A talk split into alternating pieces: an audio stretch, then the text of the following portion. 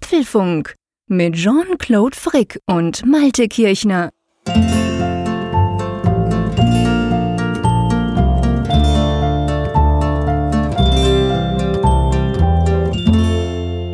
Hallo und herzlich willkommen zum Apfelfunk, aufgenommen äh, am Mittwoch, dem 19. Juni, Apfelfunk 174. Und ich muss ja sagen, ähm, ich habe mich schon mehr gefreut, mit dem Malte Kirchner einen Podcast aufzunehmen.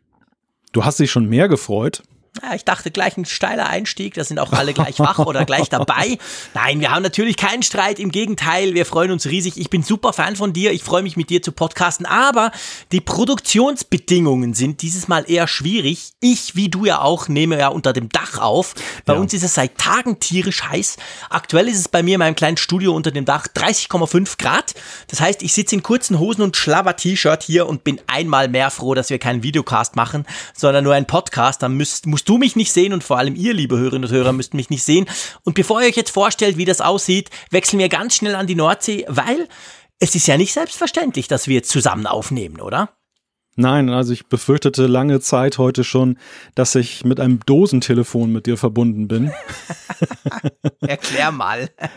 Ja, große Katastrophe. Heute Mittag kam plötzlich die Nachricht, also ich, ich war auf der Arbeit und mein, mein Router signalisiert mir dann, beziehungsweise ich habe da so ein paar Dienste, die dann auch so dynamisch dann eine IP erzeugen und so und die, die sagten mir halt dann per E-Mail, pass auf, deine Internetverbindung ist hops gegangen zu Hause. Und da dachte ich erst, na ja, das war so gegen 11 Uhr, halb zwölf rum. Und da dachte ich, na, das kommt ja mal vor. Ein, zwei Stunden hatte man ja gelegentlich mal so einen Ausfall, kann passieren. Das ist ja rechtzeitig zur Mittagspause wieder da. Und das war es eben nicht. Das ging den ganzen Tag, das ging wirklich bis eine Stunde hier vor dieser Apfelfunkaufnahme und gerade heute Abend bin ich dann doch ein bisschen in helle Not geraten, weil ich mich, mir dann Gedanken gemacht habe, was machst du jetzt? Und dann war der naheliegende Gedanke, so wie wir es ja in Berlin ja auch mal gemacht haben, über LTE reinzugehen. Mhm. Und freundlicherweise muss ich ja sagen, Vodafone als äh, Provider meiner Wahl, ich hatte das ja auch dann schon mal auf Twitter vorangekündigt, dass es Probleme geben könnte, hat dann gleich jemand gesagt, pass auf, ähm, das äh, soll dann aber nicht zu deinem Leidwesen sein, Datenvolumen, das kriegen wir hin, fand ich total nett und, und kulant. Ja, super. Das Dumme war nur, LTE war auch ausgefallen. Ach nee. Klumpenrisiko Vodafone mit anderen Worten. Ja, ich weiß nicht, was da passiert ist. Ich habe so über Umwege, deshalb kann ich jetzt das nicht mit Bestimmtheit sagen, aber ich habe gehört im Laufe des Nachmittags, dass wohl eine Hauptleitung, die hier in den Nordwesten führt, kaputt gegangen sein soll. Und damit hatten sie tüchtig zu kämpfen. Daher dann auch über sechs Stunden, ich glaube sieben oder acht Stunden war es insgesamt, dann dieser Ausfall aller Leistungen. Wow. Ich hatte hier kein Fernsehen mehr, ich hatte kein Internet mehr, keine Telefonie, es war alles weg. Und es waren Dutzende andere auch hier betroffen. Also ich glaube, eine vier- bis fünfstellige Zahl von Nutzern hier im Nordwesten. Klar. Ja, und das, das war so ein bisschen so ein Schockmoment. Ne? Ich meine, an jedem anderen Tag ist das ärgerlich, aber am, am Apfelfunk Mittwoch ist das einfach nur katastrophal. Ja gut, die haben natürlich dann schon mal gemerkt, hey shit, da geht der Apfelfunk sonst nicht. Und dann haben sie sich mal ein bisschen angestrengt und haben die Leitung wieder zusammengetackert, weil es funktioniert ja jetzt wieder. Wir sind ja schon im Vorgespräch und jetzt quasi in der Live-Sendung sind wir ja verbunden und sieht, sieht gut aus, sein Internet, wenn ich das mal so sagen darf. Ja, man soll ja den, den Tag nicht vor dem Abend loben, deshalb bin ich immer sehr vorsichtig. Aber okay. es, ist es ist tatsächlich so, die Vorlaufzeit, die jetzt ohne Störung abgelaufen ist, die gibt mir ein recht gutes und sicheres Gefühl. Und weißt du, solche Momente erinnern dich ja auch dran, wie wertvoll das eigentlich ist, eine tolle Internetleitung zu haben. Ne? Also du wertschätzt mhm. es ja wieder du, und du, du merkst erstmal, wie sehr du mittlerweile davon abhängst. Also wie, wie viele Gott. Dinge in deinem Alltag irgendwie eine Netzverbindung haben, dass deine ganzen Smart Devices rufen alle um Hilfe und sagen, ich habe keine Verbindung, was soll ich tun? Dein, du kannst dein Twitter-Feed nicht kontrollieren, du kannst eine Sendung nicht vorbereiten, weil kein Google Docs läuft und du die Websites nicht aufrufen kannst. Also es ist echt fatal. Die Kinder können dann eben kein, nicht ihre Kinderserien gucken, weil die mittlerweile auch nicht linear dann eben mhm. über einen Streamingdienst reinkommen es ist so vieles. Na gut, Fernsehen, klassisches Fernsehen hätte auch nicht funktioniert insofern. Ja, es ist krass. Also es ist wirklich vieles. Ich meine, wenn bei mir Internet, Mobilfunk und Telefonie ausfällt, da kann ich mich gleich in den Garten legen. Da bin ich quasi komplett tot. Aber ja, es ist verrückt. Ich meine, klar, jetzt kann man sagen, früher ging es ja auch. Aber wir sind halt anders unterwegs heute. Wir wollen ja auch nicht mehr zurück. Und vor allem den Apfelfunk würde es ja gar nicht geben ohne das Internet. Muss man ja auch sagen. Das stimmt, das stimmt. Der, der Apfelfunk ist im Internet zu Hause. Er ist im Grunde genommen ja ein Kind des Internets. Das, der, der Apfelfunk, finde ich, symbolisiert so wunderbar, welche großartigen Möglichkeiten. Es gibt ja so viel Negatives in diesem Netz, aber das, das zählt für mich wirklich so als Ausdruck der, der wunderbaren Sachen, die man mit dieser Technik anstellen kann, dass so zwei wie wir, die ja im Geiste ähnlich ticken, aber unglaublich weit voneinander entfernt sind, diese Sendung machen können und wir können so unglaublich viele Leute damit auch erreichen, die auch überall verteilt sitzen. Es ist fantastisch. Ja, das ist genau der Punkt. Also ich finde auch, wenn man das Internet in irgendeiner positiven Form erklären will und was das alles möglich macht, dann ist der Apfelfunk ein schönes Beispiel. Wir haben das ja auch zweieinhalb Jahre gemacht, ohne uns überhaupt jemals gesehen zu haben. Letztes Jahr dann in Frankfurt, dieses Mal zum zweiten Mal auch wieder in Frankfurt. Also das ist definitiv eine coole Sache. Und apropos coole Sache, lieber Malte, du weißt, ich bin der große Überleitungsmensch. ähm, ich finde es ja cool, dass wir sozusagen, ich, ich, ich sehe im Geiste, wir haben keine Videoverbindung, wie gesagt, zum Glück, aber ich sehe im Geiste ja deine Hand schon über dem großen roten Knopf, den du nachher gleich drücken willst, weil es gibt ein großes Update von unserer Funkgeräte-App, der App zum Apfelfunk. Erklär mal, was du nachher da gleich releasen wirst, wie man so schön sagt. Ja, Version 1.6 steckt in den Startlöchern. Wir haben so ein paar Wochen jetzt Beta getestet und im Fokus steht das iPad.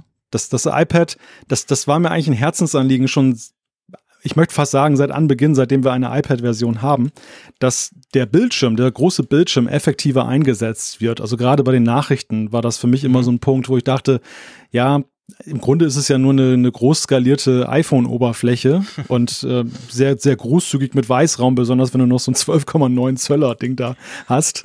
Und äh, das, das wurmte mich halt. Und jetzt hat das, hat Funkgerät in einer neuen Version, die ihr jetzt dann ab Donnerstag herunterladen könnt, so hoffe ich, da habt ihr einen Splitscreen. Da habt ihr dann zum Beispiel links die Tabelle mit den, mit den Übersichten und den, äh, rechts habt ihr dann die News-Übersichten oder auch bei den Podcast-Folgen. Da müsst ihr jetzt gar nicht mehr hin und her ähm, gehen dann halt vor und zurück, sondern das habt ihr alles auf einem Bildschirm. Also iPad-Nutzer können ihren Bildschirm effizienter ausnutzen. Ja, das ist ganz großartig. Ich habe das natürlich jetzt auch Beta getestet in den letzten Wochen und man will gar nicht mehr zurück. Ich bin letztens äh, bei meinem anderen iPad hatte ich natürlich noch die klassische sozusagen Version, die nicht Beta-Version drauf. Bin da gleich erschrocken und dachte so, hä, Moment, ich drehe es mal um, da stimmt doch irgendwas nicht. Also das ist wirklich ein großer Schritt für, für Funkgerät beziehungsweise für iPad-Nutzer, darf man glaube ich sagen.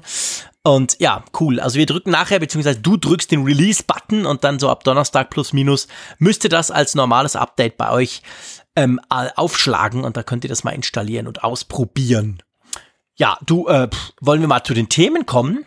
Aber klar. Na dann, dann leg doch du mal los. Was ja, haben wir heute so vor?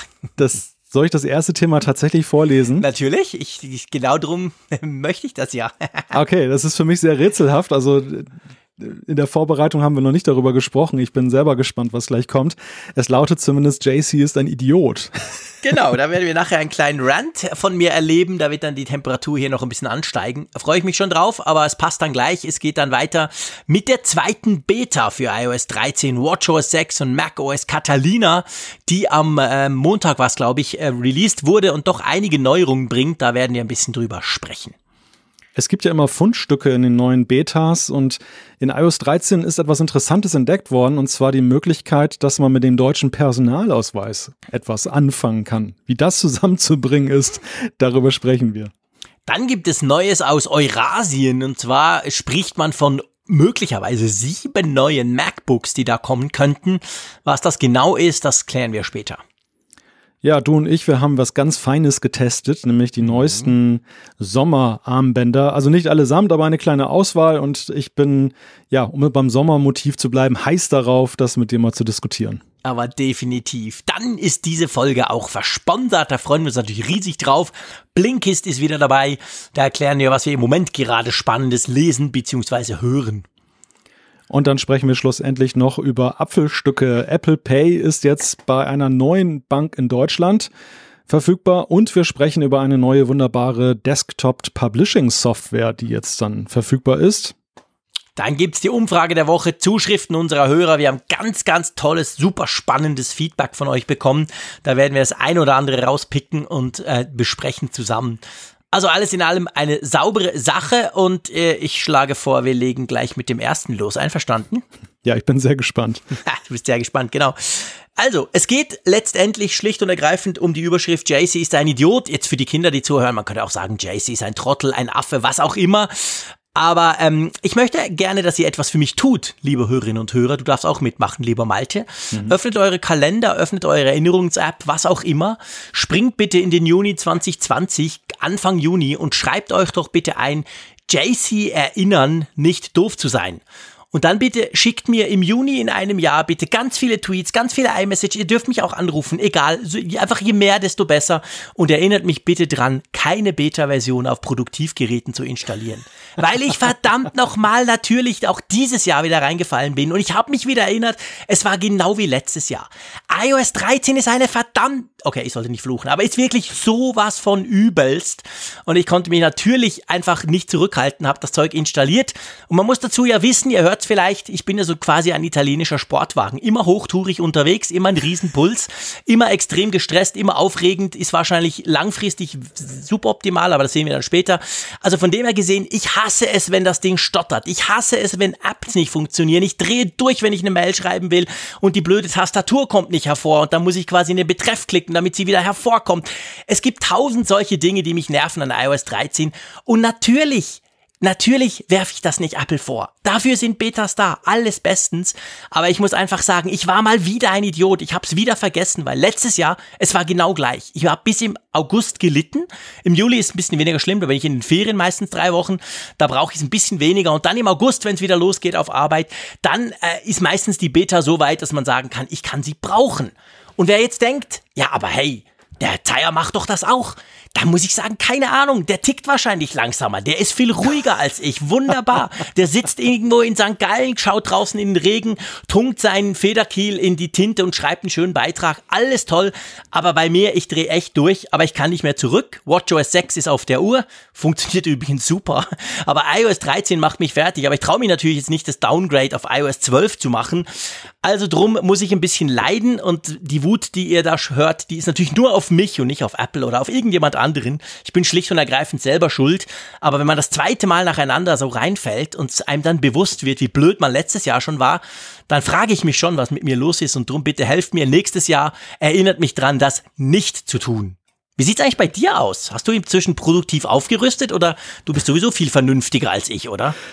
Oh, vielleicht ein ganz klein bisschen. Also bei uns in der Familie gab es immer den Satz, niemand ist umsonst auf der Welt und sei es, dass er ein schlechtes Vorbild abgibt. Insofern muss man ja sagen, äh, hast du ein, du bist kein Idiot, du, du hast eine pädagogische Funktion für diesen ja, genau. Apfelfunk, weil du lebst wirklich plausibel und authentisch vor. Am Limit. was man nicht machen sollte und dann können sich unsere Hörerinnen und Hörer daran orientieren, wenn sie, wenn sie nicht selber das schon getan haben. Nein, du, du sprachst gerade meine Vernunft an das ist ganz witzig. Du hast mich hier an einem Punkt gestoppt, wo ich kurz davor war, die iOS 13 Beta 2 auch auf mein Produktiv-iPhone zu packen, aus einem einfachen Grunde. Ich habe ich hab ja diese iOS 13 Beta schon seit der ersten Beta auf einem extra iPhone. Mhm, genau es ist immer ein wenig das Problem. Ich finde, im Produktivbetrieb kannst du die Dinge viel besser testen. Du siehst viel mehr. Ja, logisch, weil, klar. Weil du natürlich dieses Test-iPhone, klar, du kannst es immer parallel mit dir herumtragen. Am Ende nutzt du aber doch das Produktivgerät ja. natürlich aktiver. Und es ist immer so eine künstliche Situation. Das ist immer das genau. Problem. Genau. Und ich habe natürlich schon so ein bisschen, ja, neidisch möchte ich nicht sagen, weil ich hätte es ja selber machen können, aber so ein bisschen nacheifernd auf, auf Zaya und dich geguckt, weil ich so dachte, eigentlich sind die ja schlau, die, die testen das wirklich auf Herz und Nieren und du bist eigentlich so der, der ähm, vorsichtige, ängstliche Typ, der dann wieder dann das nur in so einer künstlichen Umgebung macht und dann ganz spät eigentlich erst produktiv einsteigt. Der Grund, warum ich die iOS 13 jetzt aufs Produktivgerät packen wollte, war aber primär, dass ich extrem versucht bin, mittlerweile WatchOS 6 ins zu installieren. Mhm. Und das brauchst du. Du brauchst ja dann auf dem Gerät, ja, mit genau. dem du genau. die Watch gekoppelt hast, dann die iOS 13 und das wollte ich eben nicht auf dem Testphone haben, weil sonst würde meine Uhr ja nur noch Sachen anzeigen, Notifikationen vom Testphone und nicht genau. eben von meinem Produktivphone. Und das, also neben den Einschränkungen einer Beta wäre das für mich so ein absolutes No-Go, dass ich, dass die, dass die Watch dann wertlos wäre, Nein, weil sie ja, mit klar. einem Quatschphone verbunden ist. Ja, und hier Lass kommst jetzt du ins Spiel und hast gesagt, Lass es, ich finde es schön. Lass es. Nein, es ist, äh, du guck, ich meine, man muss wirklich fairerweise sagen, ich meine, ich bin, glaube ich, auch der einzige Mensch, ich bin jedenfalls der einzige Mensch, von dem ich bisher gehört habe, der das iPhone konstant immer leer kriegt, irgendwie nach drei Viertel des Tages. Also ich bin ein Spinner, ich bin ein Freak, mag sein, keine Ahnung. Und ich werde immer älter und ich merke, diese, diese Kombination zusammen, äh, diese Heavy-Heavy-Nutzung, die du und der Raphael natürlich auch haben, aber diese Heavy-Nutzung des iPhones zusammen mit einem Feature, das mir leider fehlt. Ich wurde nicht damit konfiguriert wie viele andere. Es nennt sich Geduld. Habe ich nicht. Null. Nie, nada. Nix. Ich habe überhaupt keine Geduld. Also das zusammen ist einfach ganz schlecht und widerspricht völlig natürlich, dass man eine Beta draufknallt. Weil ja, da hakt halt hier und da und da stürzt das Zeug auch ab. Und ich habe das Gefühl, ich stolper quasi nur drüber. Also das ist, ich begegne gar, ständig passieren mir solche Dinge. Und die Beta 2 hat es ein bisschen besser gemacht, aber im Sinn von, na, eigentlich nicht besser, ist einfach anders. Es gehen jetzt andere mhm. Dinge nicht und andere gehen jetzt plötzlich. Also, das ist ja völlig normal. Bitte nicht falsch verstehen und dann nicht sagen, ey, der Jace hat eine Viertelstunde über die Beta gejammert, der Idiot hätte ja nicht installieren müssen. Genau, darum sage ich's ja. Aber ähm, ja, es ja. macht, also ich, es macht mich fertig, echt. Ja, aber diese, diese Beta-Phase, muss ich dir sagen, ist in jeder Hinsicht nervenaufreibend. Einerseits aus, so, ja. aus Nutzersicht, wenn du halt dann auch aus, aus journalistischen Erwägungen dann halt sehr früh das Ganze testen willst und, und gehst dann solche Experimente ein. Zum anderen habe ich das dieses Mal das erste Mal festgestellt, weißt du, als Entwickler war ich immer sehr, naja, lazy. Ich habe immer mhm. diese Beta-Phasen so durchlaufen lassen. Ich habe mir vielleicht mal die Xcode-Beta, diese Entwicklungsumgebung einmal kurz angeguckt, was ja. da so neu ist. Aber ich habe da nichts mitgemacht. Also ich habe immer dann meine Apps dann schön in der Safe, in der Stable-Version der letzten okay. dann weitergemacht, habe gewartet, bis die Beta vorbei war und dann kam das neue Release und dann vielleicht so ein halbes Jahr später oder so habe ich mich dann mal damit auseinandergesetzt mit den neuen Dingen, die in dem in dem mhm. SDK dann des jeweiligen okay. Jahres stecken. Einzige Ausnahme als diese, was war denn das noch? Irgendein Feature? Nee, Moment, das war ja mit den iPhones. Doch, ja, das war genau, das war ja mit den neuen iPhones, den rahmenlosen mhm. iPhones, dass es angepasst war. Wobei das waren dann wirklich so drei Buttons, äh, die man klicken musste und dann, dann war das bei unserer App dann schon eingestellt, dass das Display-Format völlig ausgenutzt wurde. Ja, naja, genau. auf, jeden, auf jeden Fall, diesmal ist es anders. Diesmal haben wir Dark Mode und bei Dark Mode ist mir natürlich klar, dass das vieles ähm, ändert an der App und oder dass vieles geändert werden muss an der App. Und da wollte ich jetzt nicht da, da abwarten bis September, bis ich mich mal diesem Thema widme. Ich bin natürlich auch neugierig gewesen und habe jetzt angefangen mit der Beta, mit dem Beta SDK zu arbeiten. Ah, okay. Mir tun diese Entwickler dermaßen leid, ne? Also das, das, du bist auch einer, Malte. ja, aber ich, ich habe ja noch den Luxus, weißt du, ich mache es nicht beruflich, ich mache das hier als Spaß, ich, ich kann mich davon auch wieder verabschieden, aber es okay. frustet mich dermaßen, weil du bist in so einem Spannungsfeld, du, du bist in dem Spannungsfeld, weißt du, bei einer Stable-Version weißt du immer, wenn es nicht funktioniert, liegt es ja in 99 Prozent der Fälle an dir. Genau, ja, genau. Du hast was, du hast was falsch programmiert. Bei einer Beta, gerade einer jungen Beta, weißt du bei manchen Dingen, wenn sie plötzlich nicht mehr ja, funktionieren, stimmt. nicht, hast du das jetzt, musst du es ändern, weil es anders ist? Mhm. Dann guckst du in die Doku, in die Beta-Doku, stellst fest, in dem Moment, bei dem, bei dem, bei der API gab es gar keine Änderung. Also warum läuft es denn aber immer nicht mehr? Und dann bist du total hin und her gerissen. Du weißt nicht, bist du jetzt ein Idiot, weil du als Programmierer das nicht hingekriegt hast? Oder hat Apple das irgendwie noch dann irgendwie versaubeutelt und man muss nur drei Betas abwarten, dann läuft es plötzlich. Oh. Und, und, das, und da sind wir auch bei dem Thema, ich musste so lachen, als du gesagt hast, das fehlende Feature Geduld. Das macht mich madig. Das macht mich ja. madig, dass ich jetzt nicht weiß, ich habe zum Beispiel bei Funkgerät festgestellt, es gibt einen Bug, der plötzlich auftaucht mit iOS 13 in der Beta, der war vorher nicht da. Okay. Und ich weiß es nicht, ich krieg das Ding nicht weg und ich weiß es nicht, liegt es an mir oder liegt es an diesem verdammten SDK? Und das Ai. macht mich einfach nur verrückt. Naja, das glaube ich, ja, genau. Nee, es ist natürlich genau der Punkt. Also ich, ich sag mal, wenn man an das Ganze, ich sag jetzt mal aus User-Sicht, so wie ich als, als Nerd, ähm, wenn man an das entspannter herangehen würde, dann muss ich sagen, es läuft grundsätzlich eigentlich alles. Also es ist jetzt, ich bin jetzt tatsächlich noch nichts begegnet, was einfach gar nicht geht. Ich bin schon einigen Apps begegnet, das stimmt. Zum Beispiel meine Telefonbuch-App, wo ich irgendwie Nummern checken will, die mich anrufen, die ich nicht kenne, die, die funktioniert überhaupt nicht. Aber okay, dann rufe ich es halt im Web auf. Also grundsätzlich ist die Funktionalität schon sehr gut da. Aber es ist halt genau wie du sagst, es ist extrem buggy, es stürzt sehr oft ab, es macht manchmal nicht das, was man erwartet, es verzögert sich. Und das sind ganz normale Dinge in einer Beta 2, absolut klar. Aber ja, ich merke einfach eigentlich, da möchte ich nicht dabei sein. Aber natürlich möchte ich gleichzeitig das Zeug alles ausprobieren. Ein Zielkonflikt, der sich nicht lösen lässt. Aber ich fürchte, da ich immer älter werde und die Geduld, die fehlende Geduld auch nicht besser. Im Gegenteil, es wird immer schlimmer. Werde ich, glaube ich, nächstes Jahr wirklich warten bis zur Public Beta, weil meistens so ab Juli dann, Mitte Juli oder so, da wird's ja dann wirklich besser. Also dann kommen dann wirklich so die Stabilitätsgeschichten. Und ja, bis da muss ich mir einfach durchbeißen. Von dem her bitte ich den kleinen Rant und das erste Thema zu entschuldigen, aber das muss jetzt einfach mal raus. ja, ich fand, das war jetzt eine sehr authentische und, und auch ja nachvollziehbare Geschichte zum Thema, sollte man Betas installieren? Ja, genau. Ich meine, die Frage haben wir schon lange beantwortet. Das machen wir schon immer wieder im, im Apfelfunk, aber wir halten ja. uns selber nicht dran. Oder ich halte mich nicht dran. Drum habe ich mich jetzt quasi hier mal selbst gegeißelt ein bisschen, weil ich ja selber schuld bin. Aber lass uns zum nächsten Thema kommen, weil das passt natürlich gut da rein. Lass uns über die Beta 2 sprechen, die ja rauskam. Jetzt habe ich darüber geflucht, was mir alles nervt, aber es gab ja doch einiges schön pünktlich, zwei Wochen nach First Release, also nach der WWDC Keynote. Zwei Wochen später kam schon die erste Beta, also Apple ist da im Moment in seinem Zwei-Wochen-Turnus, den wir eigentlich kennen. Ja, und die bringt schon noch die eine oder andere, ich würde mal sagen, Verbesserung. Und das fängt ja eigentlich gleich bei der Installation an, oder? ja, sie haben die Kindersicherung rausgenommen. genau, sehr schön, genau, die Kindersicherung. es war ja, es war in der ersten Beta so, wir hatten es ja auch thematisiert, dass sie anders als jetzt im, bei dem letztjährigen und ich glaube auch davor Beta-Test, da konntest du ja einfach dann auf die Developer-Seite gehen von Apple, klicktest dann einen Link, am besten von deinem Smartphone aus oder deinem iPad und dann hast du ein Profil runtergeladen. Dieses Profil hast du installiert und anschließend musst du das Gerät einmal neu starten und dann konntest du so wie so ein System-Update bekamst du in den Einstellungen angezeigt, iOS Beta kann jetzt installiert werden. War total easy und vor allem lief es auch so, dass du, wenn es dann neue Betas gab, dann die auch mehr oder weniger automatisch wie so ein reguläres Update runterladen konntest. Genau. Diesmal haben sie es ganz anders gemacht. Diesmal haben sie ja das einfach als Download bereitgestellt, wie das früher der Fall war. Und du musstest dann entweder iTunes, nee, du musstest über, über iTunes gehen, aber du musstest entweder Xcode 11, die Beta runterladen, die nochmal irgendwie 10 Gigabyte groß ist. Oder aber, noch gefährlicher, macOS äh, Catalina installieren als Beta. genau. ja, ja, es war, es war wirklich, es war nicht ganz einfach. Also ich habe ja in, ähm, in äh, Cap, also in, in San Jose war ich ja und da war ja das Internet so ein bisschen buggy, das war noch schlimmer als bei dir, wenn der Bagger durchfährt. Ähm, dann habe ich ja nur die Xcode Beta installiert, weil ich da, weil ich auch keinen Mac dabei hatte, den ich mit Catalina bespielen konnte und habe dann zum Schrecken festgestellt, ich glaube, macOS Catalina, die Beta war 6 GB und Xcode, die Beta ist 7 GB. Ich habe mhm. wahrscheinlich länger gewartet als der Zeier, der sein Mac quasi dann gleich auf macOS Catalina ähm, aktualisiert hat.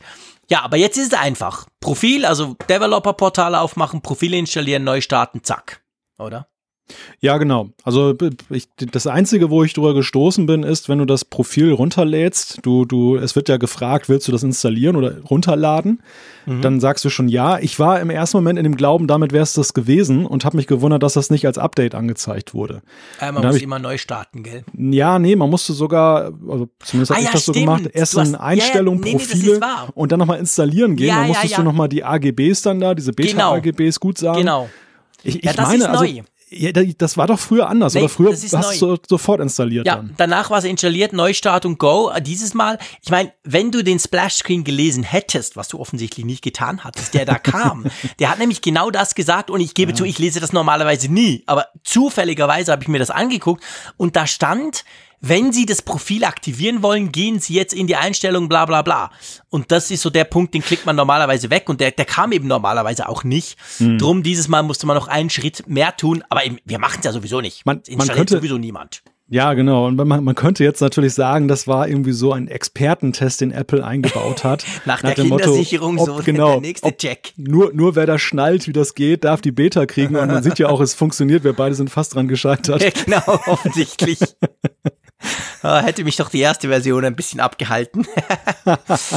ja, aber gut, lass uns, also, also die Installation ist äh, einfacher, muss man so ganz klar sagen. Und sie bringt natürlich, es ist ja nicht nur die Beta von iOS 13, wir kriegen ja auch eine neue WatchOS Beta und natürlich aber auch eigentlich ja die Beta für tvOS und auch für den HomePod drauf. Wobei ich hier klar sagen muss, ich weiß nicht, wie man die beiden installiert. Ich mache das nie, da traue ich mich nie ran. Also den Apple TV habe ich tatsächlich noch nie auf so eine Beta-Version gelupft. Äh, aber der würde zum Beispiel ein ziemlich cooles neues Feature kriegen, oder? Der HomePod.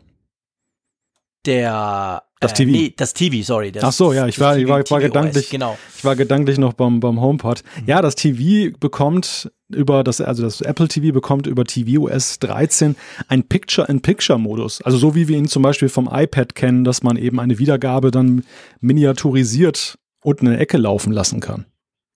Ja, spannend, interessant eigentlich, ja. Also ist, ich, ich, ich frage, ich habe mich, ich habe mich so ein bisschen gefragt, also auf dem TV, also auf dem Apple TV halt. Beim mhm. iPad, super, finde ich cool, brauche ich oft hin und her irgendwas unten laufen. Beim TV frage ich mich so, wofür braucht man das? Also quasi, lasse ich ein, äh, eine, eine Vorschau eines Filmes zum Beispiel laufen und tu dann gleichzeitig noch so ein bisschen rum, keine Ahnung, eine App öffnen oder irgendwie in den Einstellungen rumwühlen oder für mich muss ich dir wirklich sagen, ist der Apple TV, obwohl ich den viel brauche, das ist so ein Fullscreen-Device, weißt du? Hm. Anlassen, Bild, Go. Und dann, also ich habe mich echt gefragt, gut, ich habe es nicht ausprobiert, wie gesagt, aber ist, ist das jetzt wirklich eine Funktion, die ich brauche am Fernsehen? Am Fernseher, besser gesagt. Ja, ich finde, dass das Apple TV hat ja eine ziemlich hierarchische Menüführung. Wenn du zum Beispiel stimmt, ja. bei, bei Netflix dann dir was anguckst, dann, dann loggst du dich erstmal ein, da bist du in deinem Profil drin, dann hast du dieses Tableau, dann gehst du da rein, dann gehst du in die Staffel rein, dann öffnest du die Episode. Und wenn du beispielsweise jetzt dir nicht so ganz sicher bist, ob du eine bestimmte Folge schon gesehen hast oder willst zwischendurch mal was anderes gucken, irgendwie, da, ob eine andere Folge irgendwo da ist, dann musst du halt rausgehen, du beendest die Wiedergabe und dann, dann das sind sehr lange Wege gefühlt, finde ich ich. Mhm. Und mit diesem Picture-in-Picture hättest du natürlich die Möglichkeit, irgendwie mal schnell was nachzugucken, ohne gleich die Wiedergabe zu beenden. Du kannst es ja in der Ecke stimmt. laufen lassen. Das stimmt. ist natürlich jetzt nicht ein weltbewegendes Problem. Also ich glaube, ja. die, die, die Menschen sind auch ohne das klargekommen. Aber ja, ich finde, es, es bricht da so ein bisschen heraus. Ich, ich bin schon bei dir. Also ich finde auch, klar, ein Fernseher ist ein Fullscreen-Device. Du musst ja auch mal davon schon, ausgehen, dass ja vielleicht auch Leute ein bisschen weiter davon wegsitzen und gerade so mhm. kleine Elemente sieht man dann ja aus Distanz dann ja gar nicht mehr so richtig. Ja. Aber ja, warum denn nicht, ne? Also es ist so ja, in, in, kleinem Umfang, finde ich, das ist ein nettes Gimmick ja und zeigt so, gibt so ein bisschen Multitasking-Feeling. Ja, genau. Also äh, schadet ja absolut nicht. Easy. Ähm, die Kamera wurde verbessert in iOS. Klammer auf, habe ich jetzt noch nicht so wirklich festgestellt, aber Klammer zu. Ja, die ist, ist erweitert. aufgefallen? Ja, die ist erweitert worden um diesen neuen Portrait Mode da und diesen High Contrast ah, da. Da sind wir wieder beim Thema. Stimmt, da geht es viel mehr. oh ja, Mond, Bühnenlicht, Mond, High Key Licht, Mond. Meine Güte, stimmt. Ich mache eben nie Porträts, aber für dich wäre ja das geil, oder? Ja, diese wow. speziellen Modi, muss ich dir sagen, bin ich jetzt auch nicht so zu Hause. Also ich benutze schon den Portrait-Mode an sich ja sehr gerne. Ich mhm. fand auch diese Studio-Licht-Sache super, mhm. weil die so manchen Motiven dann halt ein schöneres Licht dann halt geben. Aber diese, diese Schwarz-Weiß, so dieses, wo du das ganze Umfeld ausblenden kannst und, und du hast dann so eine, so eine monochrome Version der Person, die du da das ablichtest. Ist cool. Ja. Es war ein netter Effekt, aber wann machst du das, ne? Ja, natürlich. Also generell, das eben, also das, das mit diesen Effekten, die sind schon cool und sie sind schon, ich sag mal, außergewöhnlich. Es ist nicht, nicht was, was du in jeder App oder bei Instagram sowieso schon lange hast oder so. Ist schon, schon speziell. Aber ich gebe dir auch recht, also am Schluss brauche ich es dann doch relativ selten. Also ich sowieso, weil ich fast nie Porträts mache. Wir haben ja da schon mal drüber gesprochen, vor, glaube ich, gefühlt 98 Folgen oder so, dass du das ja noch viel brauchst und ähm, ich eigentlich fast nie. Aber es wird stetig weiterentwickelt und das, das allein zeigt ja, dass offensichtlich die Leute das sehr gerne nutzen. Sonst würde Apple, wenn das ja so eine völlig unwichtige Funktion wäre, würden sie da wahrscheinlich auch nicht neue Funktionen für bringen, oder? Da ist schwer von auszugehen. Da ist schwer von auszugehen. Jetzt ist es ja so, dass man in der Files-App kann man ja neu auf SD-Karten oder SSDs zugreifen. Das haben wir besprochen bei iOS 13. Und jetzt kann man auch quasi auf Server connecten in der Beta 2. Also du kannst auf SMB, Server Message Block nennt sich das, ist vor allem in Windows, unter Windows ein, ein weit verbreitetes Protokoll, kann man jetzt drauf zugreifen. Also ich kann jetzt mit meinem iPad, und das muss ich wirklich sagen, ist geil, wenn ich das so sagen darf. Das habe ich sogar schon getestet bei uns in der Firma am Montag und ich kam tatsächlich auf den Server drauf. Also ich kam auf eine Freigabe drauf, die so von einem, von einem Server aus gemacht war. Also das kann man jetzt direkt machen. Da gibt es eine neue Funktion mit Server verbinden und das funktioniert. Das ist schon, das ist schon spannend. Ja, ja, das ist gerade für den professionellen Bereich ist das eine, eine super Erweiterung. Interessant finde ich an der Sache, dass, ja, man sieht ja jetzt ich finde, es gab gar nicht so, so Checklisten im Netz. Normalerweise findest du immer so gleich so einen Abgleich, dass Leute sagen, das fehlt noch, das fehlt Stimmt, noch, das haben sie nee. doch präsentiert. Und ich, ich war völlig überrascht, als ich dann die Liste für Beta 2 gesehen habe. SMB war jetzt auch nicht so ein Ding, wo ich nachgesucht habe selber. Mhm. Und dann feststellte, wow, so, so ein zentrales Feature, was sie da auf der Keynote dann auch angekündigt haben, das gab es erst jetzt, also jetzt, erst jetzt ist natürlich ein bisschen übertrieben, ist ja nicht Beta 6, aber zumindest jetzt nicht gleich mit der ersten Beta das, das zeigt doch, dass einiges noch drin steckt und kommt, was dann eben doch nicht ad hoc gleich mit drin war. Ja, und ich glaube, also man darf auch nicht vergessen, die Keynote war ja so vollgepackt. Ich erinnere gerne an unsere viereinhalb Stunden lange Folge über diese Keynote. Ähm, da, da, da war so viel drin, dass eben genau diese Listen gar nicht erstellt wurden danach, weil alle noch so, boah, krass viel Zeug.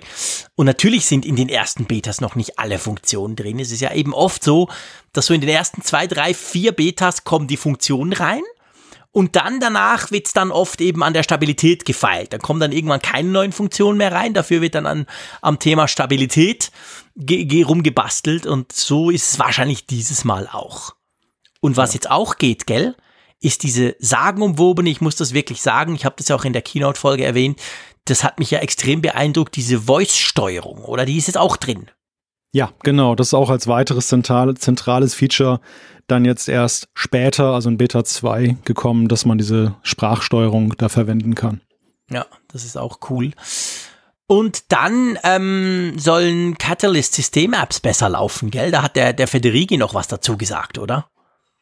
Ja, ich glaube, das war eine Replik auf John Gruber. Das mhm. äh, kam zwar jetzt irgendwie anders, das war ja ein CNET-Interview, glaube ich, wo Craig Federighi dann halt nochmal gesagt hat zum Thema Catalyst-Apps. Wir haben ja letztes Jahr schon mit äh, macOS Mojave dann erste Apps bekommen, wie zum Beispiel diese Home-App und die Aktien-App, die dann auf Mac, auf dem Mac dann A neu waren und B dann aber auch gleichzeitig dann eben schon mit dem damaligen Marzipan erstellt wurden, also der Möglichkeit, iOS-Apps dann für den Mac zu portieren. Und Gruber hatte jetzt kürzlich sich noch darüber ausgelassen und wie ich finde zu Recht, dass, dass gerade Apples Vorzeige-Apps, weil sie nun ein Jahr alt sind, mhm. halt nicht so wirklich in jeder Hinsicht rund wirken. Also man sieht ihn halt an, dass das so portierte iOS-Dinger sind. Und er fand das halt kritikwürdig. Und äh, ich denke, das ist eine Antwort von Apple darauf, dass sie jetzt dann so proaktiv gesagt haben, ach übrigens, wir werden in Catalyst dann aber auch diese Apps nochmal überarbeiten. Jetzt sind sie noch so im Originalzustand, aber geht davon aus, zum Release sind sie dann anders. Ja, ganz genau. Das kann man, kann man wirklich kann man wirklich davon ausgehen und sich auch drauf freuen. Ich habe macOS Catalina ja auf meinem MacBook Pro Touchbar Modell drauf, habe aber die Beta noch nicht eingespielt. Das ist mir sowieso aufgefallen auf dem Teil. Klar, auch da, das ist jetzt nicht mein super Produktivgerät. Auch da ist es nicht ganz vergleichbar, aber macOS Catalina lief eigentlich auf diesem jetzt ja dann doch bald dreijährigen MacBook äh, Pro problemlos. Also wirklich, also pff, eigentlich wirklich super, inklusive Adobe Audition, dass ich viel brauche, habe ich auch schon ausprobiert. Also da war ich recht erstaunt, wie gut das eigentlich läuft. Ja, das stimmt. Also ich habe das auch ja auf einem Mac installiert, auf einem MacBook Air mhm. und ähm, sehe halt dann doch, dass das extrem sauber schon läuft. Ja. Wobei an der Stelle muss man sagen, du bist da ja jemand, der sehr vernünftig ist, was das angeht. Wenn eine App nicht funktioniert, dann schmeißt du nicht das Notebook an die Wand und verfluchst den Entwickler, Hast du sondern eine Ahnung. du, du führst es, glaube ich, ja richtigerweise darauf zurück, dass unter Betas man eben dann, das, das ist ein, ein Preis, den man zahlen muss, wenn man Betas Logisch. installiert, dass eben Dritt-Apps nicht, nicht ja angepasst sein können. Wie soll Klar. es auch der, wie soll es auch möglich sein? Gerade wenn da irgendwelche neuen SDKs noch mit reinfuhrwerken, die noch gar nicht freigegeben sind. Und das gleiche gilt eben für iOS. Also ich habe schon ein, zwei Anfragen gekriegt, wo Leute gesagt haben, oh, ich habe jetzt iOS 13 installiert und das und das geht in deiner App nicht mehr. Mhm. Ja, ich kann im Moment nichts dran ändern. Also die, die iOS 13 Apps können erst eingereicht werden im September. Und ob man das immer mit Bordmitteln der alten SDKs lösen kann, ist die andere Frage. Genau, das ist halt eigentlich das Risiko und das ist ein ganz großes Risiko zusätzlich neben den ganzen Instabilitätsgeschichten, wenn man diese Betas installiert, dass natürlich halt viele Apps nicht mehr laufen und wenn man halt irgendeine App ganz besonders viel braucht und die dann nicht mehr läuft, dann, ja, dann ist man klassisch angeschmiert, aber der Entwickler wird es nicht ändern können, sondern das ist dann so, wie es ja immer ist, wie du, du hast es beschrieben, im September macht ja immer zack, da kommen ganz viele Updates kurz vor dem Release von der Version iOS 13 dann, die eben die dann unterstützen, aber vorher passiert da nichts, das heißt, wenn eine App jetzt nicht läuft, läuft sie auch im Juli und August noch nicht ja. und ja, da muss man halt durch. Ja, es ist, es ist immer traditionell so, dass Apple ich glaube, eine Woche oder zwei bevor dann der Release ansteht, geben ja. sie den Entwicklern dann ein grünes Signal, dass sie jetzt Apps einreichen können. Es kommt dann, gibt ja nochmal diese, diesen Golden Master, diese Golden Master Version von Xcode und dann kannst du das erste Mal wirklich App Store tauglich deine App auswerfen mit dem neuen iOS. Vorher geht genau. das nicht. Du kannst es zwar testen schon monatelang, aber eben nur Closed Shop. Ganz genau so ist es. So, nachdem ich mich jetzt schön geärgert habe über mich selber, ist die Temperatur bei mir bei 30,9 Grad in meinem kleinen Zimmerchen hier. Ich glaube aber, das liegt nicht daran an mir, dass ich mich so geärgert habe, aber es passt so ganz gut. Ich mache das jetzt so ein bisschen, ich gucke ja viele Tech-YouTube-Videos und da gibt's vieles, finde ich, ein schönes Format, das heißt Real Day in a Life. Also quasi irgendein neues Smartphone und dann nimmst du es halt einen Tag mit in deinem ganz normalen Umfeld, du telefonierst, machst und erklärst dann so ein bisschen. Und ein großer Teil an diesen Real Day in a Life Videos ist immer auch die Akkustandsanzeige. Und ich habe jetzt mir überlegt, ich könnte eigentlich eine Temperaturanzeige machen hier während dem Apfelfunk 174. Und da gucken wir mal, wo die Temperatur dann am Ende steht. Einverstanden. Wie sieht's bei dir aus? Komm, wir machen einen kurzen Temperaturcheck. 28 Grad. 28 Grad habe ich im Angebot. Oh, auch recht kuschelig, würde ich jetzt mal sagen. Gut, dann ähm, kommen wir, der hitzige Schweizer kommt zum deutschen Personalausweis. Das bringt ihn natürlich sofort wieder ganz runter. Da bleibt, bleibt mein Puls gleich ganz langsam. Ähm, aber das hängt irgendwie mit iOS 13 zusammen und ich, während du jetzt erklärst, überlege ich mir mal was. Erklär mal, um was es da geht. Ja, es geht darum, dass iOS 13 soll erweiterte Funktionen mitbringen für Entwickler, was das Auslesen von NFC-Geräten angeht. Also Near Field Communication, das ist ja dieser Nahfunk, mit dem man zum Beispiel so Preistags auch einlesen kann oder es gibt ja viele interessante Anwendungen, die man mit NFC machen kann. Und da ist es halt so, bislang hat Apple das sehr stark reglementiert. Das ist ja auch ein Kritikpunkt, der ja immer mal wieder von Banken kam, dass sie ihre Banking-Apps da nicht so leicht anpassen können. Und unter anderem konnte man auch diesen deutschen Personalausweis, der NFC-Funktionen mitbringt, nicht jetzt mit dem iPhone irgendwie auslesen oder verwenden. Für Android gibt's da halt eine App. Mhm. Und jetzt in iOS 13 die freudige Botschaft, die die ganze Woche jetzt schon zirkulierte, ist, ja, das ist jetzt möglich. Also iOS 13 bringt die entsprechende Schnittstelle mit dass dann eben auch diese Ausweis-App 2, allein der Name ist schon Programm. Geil. Ah, oder die Schreibweise erst recht. Das ist so typisch, wenn Behörden dann irgendwie Apps programmieren. Und äh, dass das jetzt halt also künftig möglich sein soll. Und was, was kann man denn damit machen? Was ist, was geht denn mit diesem Online-Personalausweis? Also man kann sich damit ausweisen. Das, Nein. Das, ich bin beeindruckt, mal. ein, ein cooles Feature, ja. Wow, ja. Ja, es funktioniert halt so, dass man sich elektronisch damit ausweisen kann, zum Beispiel jetzt bei Alterskontrollen oder in Shops, dass man eben dann diesen Ausweis ans Gerät hält, der liest dann halt diese NFC-Sachen aus und äh, über diese App übermittelt er dann halt so eine Art Ident-Code, dass dann eben dann das Portal auf der anderen Seite, was allerdings natürlich auch diese Schnittstelle haben muss, dann sagen kann, aha, derjenige ist also mindestens 18 Jahre alt und darf jetzt diesen Actionfilm gucken und, oder mhm. solche Geschichten halt. Ansonsten sind es eher so Sachen, die sich um den Ausweis selber drehen. Also die Sache, dass du ihn da freischalten kannst mit einer persönlichen PIN, dass du die PIN ändern kannst, die damit verbunden ist dass du eine Selbstauskunft machen kannst. Also wenn du vergessen hast, wer du bist, dann kannst du mal auslesen, was auf dem Ausweis gespeichert ist. Auch wenn du nicht mehr lesen kannst plötzlich, wenn du plötzlich nicht mehr weißt, was das für ein Stück Papier ist da vor dir. genau. Und wenn du irgendwann mal sonntags ein bisschen Langeweile hast, dann kannst du auch dann dir den Verlauf angucken, welche Authentifizierung du getätigt hast so in den letzten Monaten mit dem Ausweis. Jetzt muss man ja sagen, das tönt ja alles extrem beeindruckend und der deutsche Personalausweis ist ja ein Stück Hightech, aber der Schweizer kann das auch. Wir haben auch einen NFC-fähigen Personalausweis. Einfach, dass es mal gesagt sei. Den habe ich ein paar Mal gebraucht, wenn ich in die USA reise, dann halten die den da so dran und so. Klar, am Schluss klauen sie dir noch ganz analog einen Stempel rein, aber trotzdem.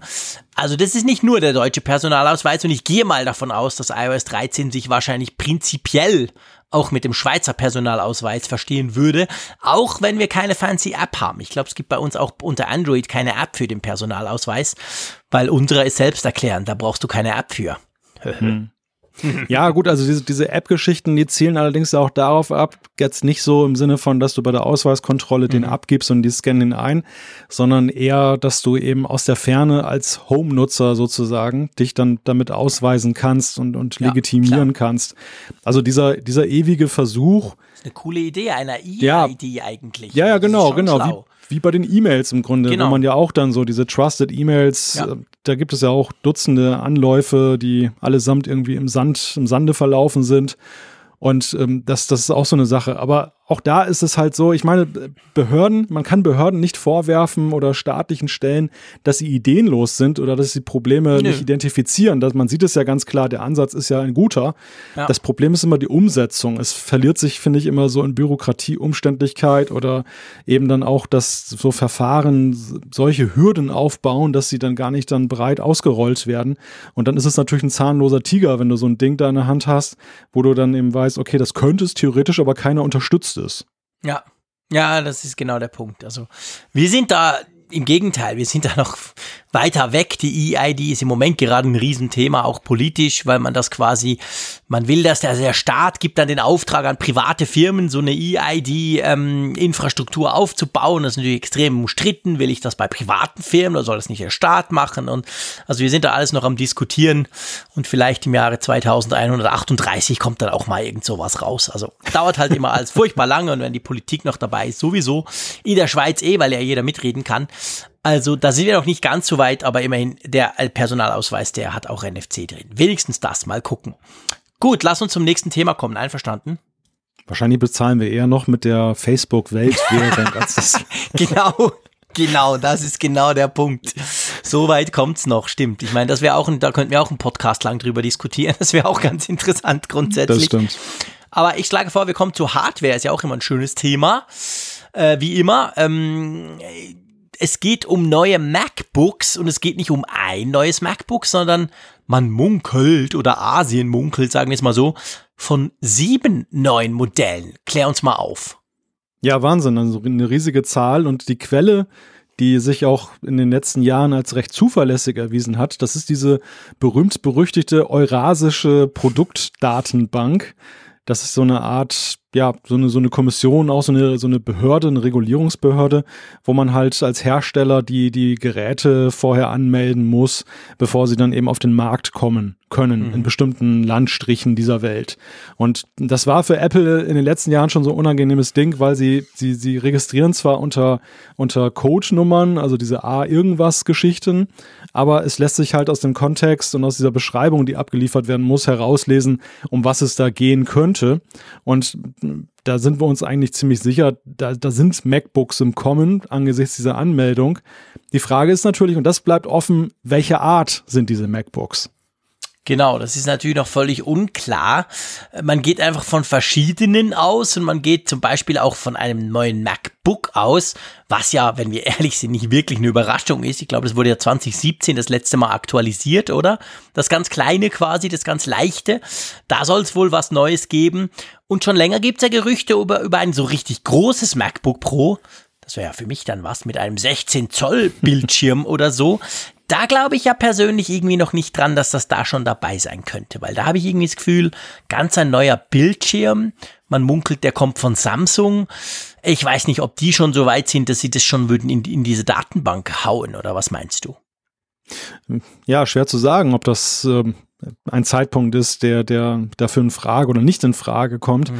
Es verwundert aber allerdings ja schon, dass, dass eben das so viele Geräte sind. Ja, also, genau. Wenn, wenn es nicht das 16er ist, dann ist ja wiederum die Frage, wie viele MacBook Pros zum Beispiel werden jetzt aktualisiert. Das MacBook Air gilt ja eher als unwahrscheinlich, weil es ja gerade erst neu rausgekommen ist. Ich glaube nicht, dass sie so schnell eine ja. neue Version herausbringen.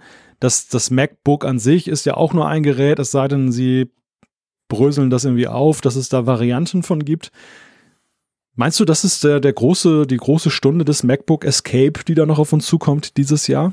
Schön. Also du meinst das MacBook ohne Touchbar? Ja. Wir waren ja ziemlich sicher bei unserem Test des MacBook Airs Ende letzten Jahres, dass das MacBook Escape, das MacBook Pro Escape, also das mit der, mit der klassischen Tastenreihe ohne Touchbar ja dann irgendwann mal rausfliegt.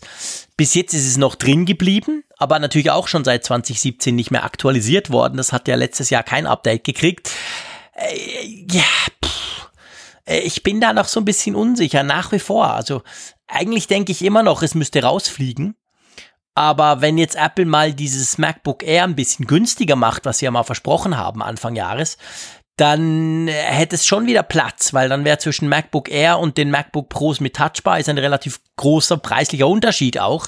Da würde dann das MacBook Escape, wie du so schön sagst, würde da natürlich gut dazwischen passen. Wünschen würde ich es mir, weil ich bin ein großer Fan davon. Ich habe das ja, ist das MacBook, wo ich am meisten drauf arbeite und ich bin super zufrieden damit. Ja, und ich finde, es passt ja gut in ein Jahr, das man überschreiben könnte mit das Jahr der Publikumslieblinge. Es ist ja nicht unbedingt Stimmt. das Jahr der Geräte, die Apple selber so unbedingt liebt. Natürlich glaube ich schon, dass sie sie mit Passion herstellen, aber das sind halt nicht die Dinge, denen sie die große Zukunft versprochen haben in den letzten Jahren. Ja, stimmt, also die, die Herzensangelegenheiten Apples waren ja andere Dinger, die manchmal nicht die Herzensangelegenheiten der Nutzer dann tatsächlich waren. genau. Und äh, dieses Jahr iPod Touch, sage ich nur, MacBook Air letztes Jahr. Es gibt ja so einige Beispiele, die jetzt da wieder aufgetaucht sind, die totgesagt wurden. Und ja. Mac Pro. Mac Pro, genau. Ist nicht, vielleicht nicht unbedingt der Publikumsliebling, aber. ja, ja, ja, aber doch ja in, in einer bestimmten Zielgruppe ja schon sehr wohl. Ja, klar. Und, und deshalb bin ich der, der Ansicht, dass das würde ganz gut passen in dieses Jahr. Dass, dass sie dann eben auch da plötzlich so sagen, ihr seid jetzt schon wieder zufriedener, aber jetzt haben wir noch was anderes Schönes für euch. Ja, ja, genau. Das ist definitiv der Fall bleiben wir mal, äh, bleibt abzuwarten. Also es wäre natürlich spannend. Ich meine, da stelle ich mir ein, ein cooles Event vor, wenn die die alle raushauen, wenn die wirklich sieben irgendwie MacBooks oder MacBook Pros bringen würden. Das wäre ja super spannend. Aber gut, wir bleiben dran. Das war jetzt mal so der erste Schritt, eben der Eintrag in diese eurasische Datenbank. Und das war in letzter Zeit relativ akkurat, aber es war auch meistens so, dass es dann noch ein paar Monate ging. Also sprich, vor Herbst werden wir kaum da was sehen, oder? Das denke ich ja auch. Also vor Herbst, das, das wird kein Sommer-Event jetzt mehr geben. Der Sommer hat ja eigentlich schon angefangen. Das, das wird eher so ein Ding, was wir nach dem iPhone sehen. Oktober ja. könnte ich mir vorstellen, ist so ein, so ein Zeitfenster. Allerspätestens November. Also das, das sind schon Dinge, die möchten sie ja ganz gerne in das letzte Quartal noch richtig effektiv reinkriegen. Ja, ganz genau. Gut. Wir haben was Neues am Handgelenk, lieber Malte. Ja, Sommerarmbänder. ich, mu ich muss ja wirklich sagen, ich hätte das ja nie gedacht, dass ich mir mal, dass ich mich mal so begeistern kann für neue Apple Watch Armbänder. Wobei, ich habe schon immer Apple Watch Armbänder getauscht und so. Aber dieses Mal mit diesen coolen Farben, also ich, ich, ich bin richtig gehend begeistert. Welches hast du dir geholt? Vielleicht kurz mal, damit wir wissen, damit unsere Hörer und Hörerinnen wissen, von was wir eigentlich sprechen. Das, das kanariengelbe Sportloop aus genau. Nylon. Und ich habe mir das regenbogenfarbige Sportloop aus Nylon geholt, beziehungsweise ich das Kanariengelb habe ich mir auch geholt. Das mhm. habe ich aber noch nicht groß ausprobiert. Und also vielleicht ja zuerst mal zu diesem Sportloop. Ich, ich habe es, glaube ich, schon mal erzählt in irgendeinem Apfelfunk, aber ich war ja am Anfang alles andere als begeistert. Ich fand die ja total blöd und völlig mhm. klobig und irgendwie komisch und so. Hab mir so eins dann geholt und hab's dann wirklich nach kurzer Zeit zur Seite gelegt. Und dann hat mich ja, muss man jetzt auch mal sagen, nicht nur immer drüber lästern, hat mich ja der Raphael Zeyer draufgebracht, dass er gesagt hat, hey, du musst das umgekehrt montieren. Also quasi den, den Doppelbogen, dort wo es quasi ums Gelenk geht, oben und nicht unten. Weil mich hat gestört, dass wenn man auf die Uhr guckt, das war immer so dick dort. Und seit ich das so rum mache, bin ich ein Riesenfan und habe schon unglaublich viel Geld in diese blöden Sportloops investiert. Dann dann schlägst du das Band also dann sozusagen vom Körper weg um oder wie machst du das dann? Ja, also von oben nach unten. Also mhm. nicht, jetzt ist es ja so, wenn du die Uhr quasi so anguckst, der untere Teil wird ja dann äh, runtergeschlagen und hinten wird es irgendwo befestigt. Ja. Und was mich da eben stört, ist es, dass dann der Teil, den sehe ich irgendwie mehr, der ist dann so dick, weil da sind ja mhm. zwei Bänder übereinander. Und wenn man es aber umgekehrt macht, dann siehst du den dicken Teil nicht. Du siehst dafür die Lasche, die ja dann irgend per, per Klettverschluss irgendwo an gemacht ist, aber die, die stört mich irgendwie weniger. Und ich habe jetzt schon ein paar Leute gesehen. Der Nachteil ist natürlich bei meinem Pride-Band, das ich da habe, das gibt ja dieses tolle Watchface dazu. Weil ich es mhm. genau gleich ja mit diesen Regenbogenfarben. Zwei ja sogar. Zwei, ist genau, es gibt sogar zwei. Und jetzt gibt's bei WatchOS 6 auch noch eine neue, glaube ich. Und die stimmen natürlich dann nicht mehr überein. Weißt du, die Farben. Weil das Schöne mhm. bei Apple ist natürlich, wenn man so macht, wie Apple das will, dann sind wirklich die Farben vom Band, sind genau die gleichen Farben in der gleichen Reihenfolge, auch auf dem Watchface. Das stimmt dann nicht mehr, wenn du es so machst, wie ich das mache aber das ist mir egal und es hat einfach wunderbar gepasst und ich finde einfach, die sind einfach schön, das sind so knallige Farben. Ich wurde schon ganz oft, ich habe das jetzt seit zehn Tagen, ich wurde schon ganz oft drauf angesprochen von Leuten, hey, das ist aber cool, was ist denn das? Ja, das, das, das, das, da gebe ich dir völlig recht. Das, das ist auch das, was ich da so wertschätze an den Dingern. Also einerseits erfordern sie ja so ein wenig Mut, dass du so, es sind, es sind schon ziemlich krasse Farben, ne? Ja, also ja, ja. so gerade im, im Umfeld, jetzt im geschäftlichen Umfeld, ähm, wenn du jetzt ein ordentliches Hemd trägst und so und dann hast du so ein, so ein quietschegelbes Armband um, das fällt auf, das ist schon irgendwie ein Statement, was du damit mhm. setzt. Ja. Aber ich, wie ich finde, halt immer noch ein, ein ordentliches Statement, weil es diese Kombination aus Orange und, und Gelb dann dem Ganzen so auch noch irgendwie in dieser Knalligkeit eine Eleganz dann eben gibt. Ja. Und, und das ist, finde ich, eines, eine der, der mutigsten Watchband-Kollektionen, die Apple in den letzten Chargen sozusagen in den letzten Herausgaben jetzt eigentlich hatte. Weil viele Sachen zuletzt waren zwar auch extrem schick und schön, aber es war eigentlich immer so eine sehr dezente Linie. Und gerade mhm. so im bläulichen Bereich zum Beispiel, ich mag ja eigentlich so ganz gerne blau, ja. habe ich halt festgestellt, naja, okay, jetzt hast du eine, den, eine Variante X von dem Farbton, aber im Grunde genommen war es halt irgendwie immer so, so evolutionär. Und das Ding ist jetzt wirklich mal wieder so schreiend und es passt halt so super in den Sommer rein. Und äh, ja, es ist also ich, ich mag das Ding einfach. Ich, ich hatte auch. mir ja irgendwann noch mal das rote gekauft, dieses mhm, Product Red. Das, das war ja schon so dieses Revoluzer-Band eigentlich, dieses, weil rot so in, inmitten dieser ganzen dezenten Farben, das war, es sah das war super. Aus. Aber ein Wort noch, ein Wort noch mhm. zu dieser, dieser Geschichte mit dem Wickeln. Erstmal interessant, dass du das so, wie du das beschrieben hast, dass du diesen Knubbel oben nicht haben willst. Ich habe den tatsächlich nämlich dort noch.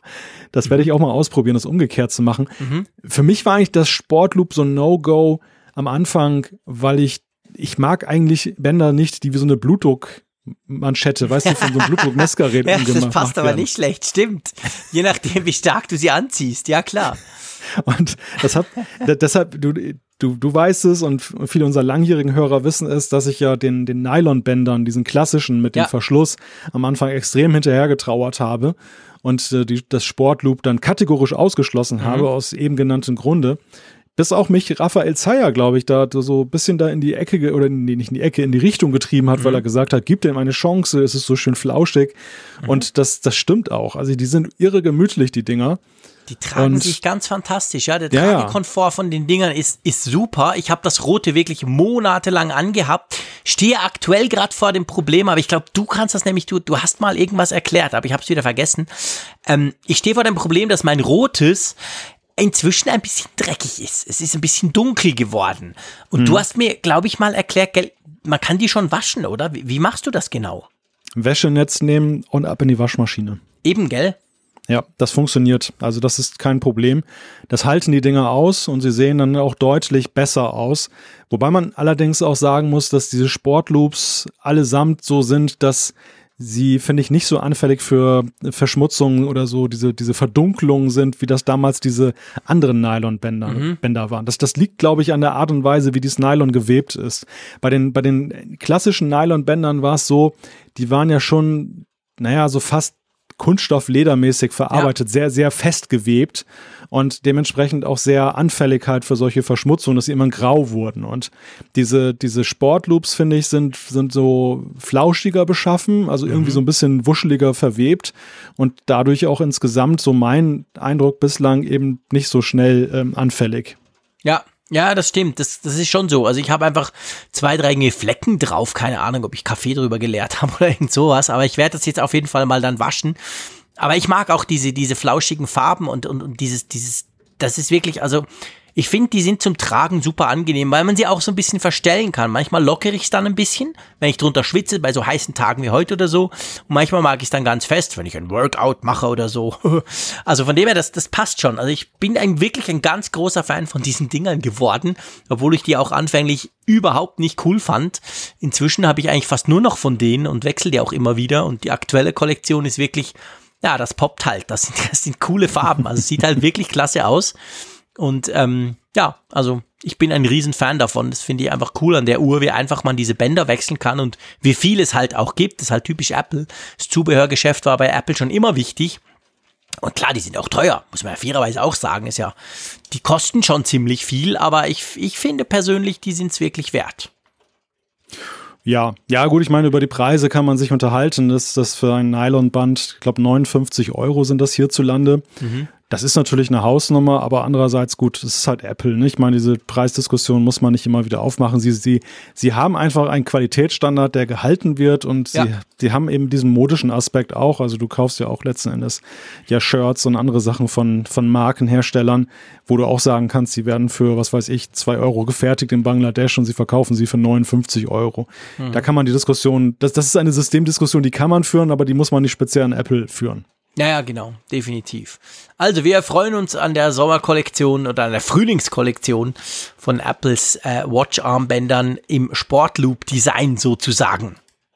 Gut, Lass uns zu einem weiteren, wie ich finde, sehr erfreulichen Thema kommen, nämlich zu unserem Sponsor dieser Sendung. Dieser Sendung dürfen wir quasi einen Partner wieder benennen, der uns da unterstützt. Es ist, wie schon vor paar Wochen, Blinkist. Und wer jetzt denkt, Habli was?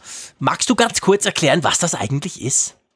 Ja, also Blinkist ist eine App, die 3000 Bücher vorhält aber ist kein, kein Ersatz jetzt oder kein, kein, äh, keine, keine Nachmachung von irgendeiner E-Book-App, sondern es ist was ganz Besonderes. Blinkist ist eine App, mit der man Bücher in 15 Minuten lesen und auch hören kann. Man kann sich die auch vorlesen lassen. Also ideal für Leute, die gerne eigentlich Literatur haben, lesen wollen, konsumieren wollen, aber eben nicht so viel Zeit haben, aber trotzdem eben die Quintessenz haben wollen. Und genau das gilt mit Blinkist. Man hat dann so mehrere Seiten, da kann man dann durchscrollen so meistens sind so sieben, acht Seiten so pro Buch und dann findet man eine, eine kompakte Zusammenfassung. Man kommt sehr gut rein ins Buch und am Ende gibt es auch noch mal eine Zusammenfassung, sodass man wirklich die Key Facts dann eben aufnehmen kann genau das Richtige für so gestresste Typen wie mich, die keine Zeit haben, irgendein Buch zu lesen, mal in Ruhe.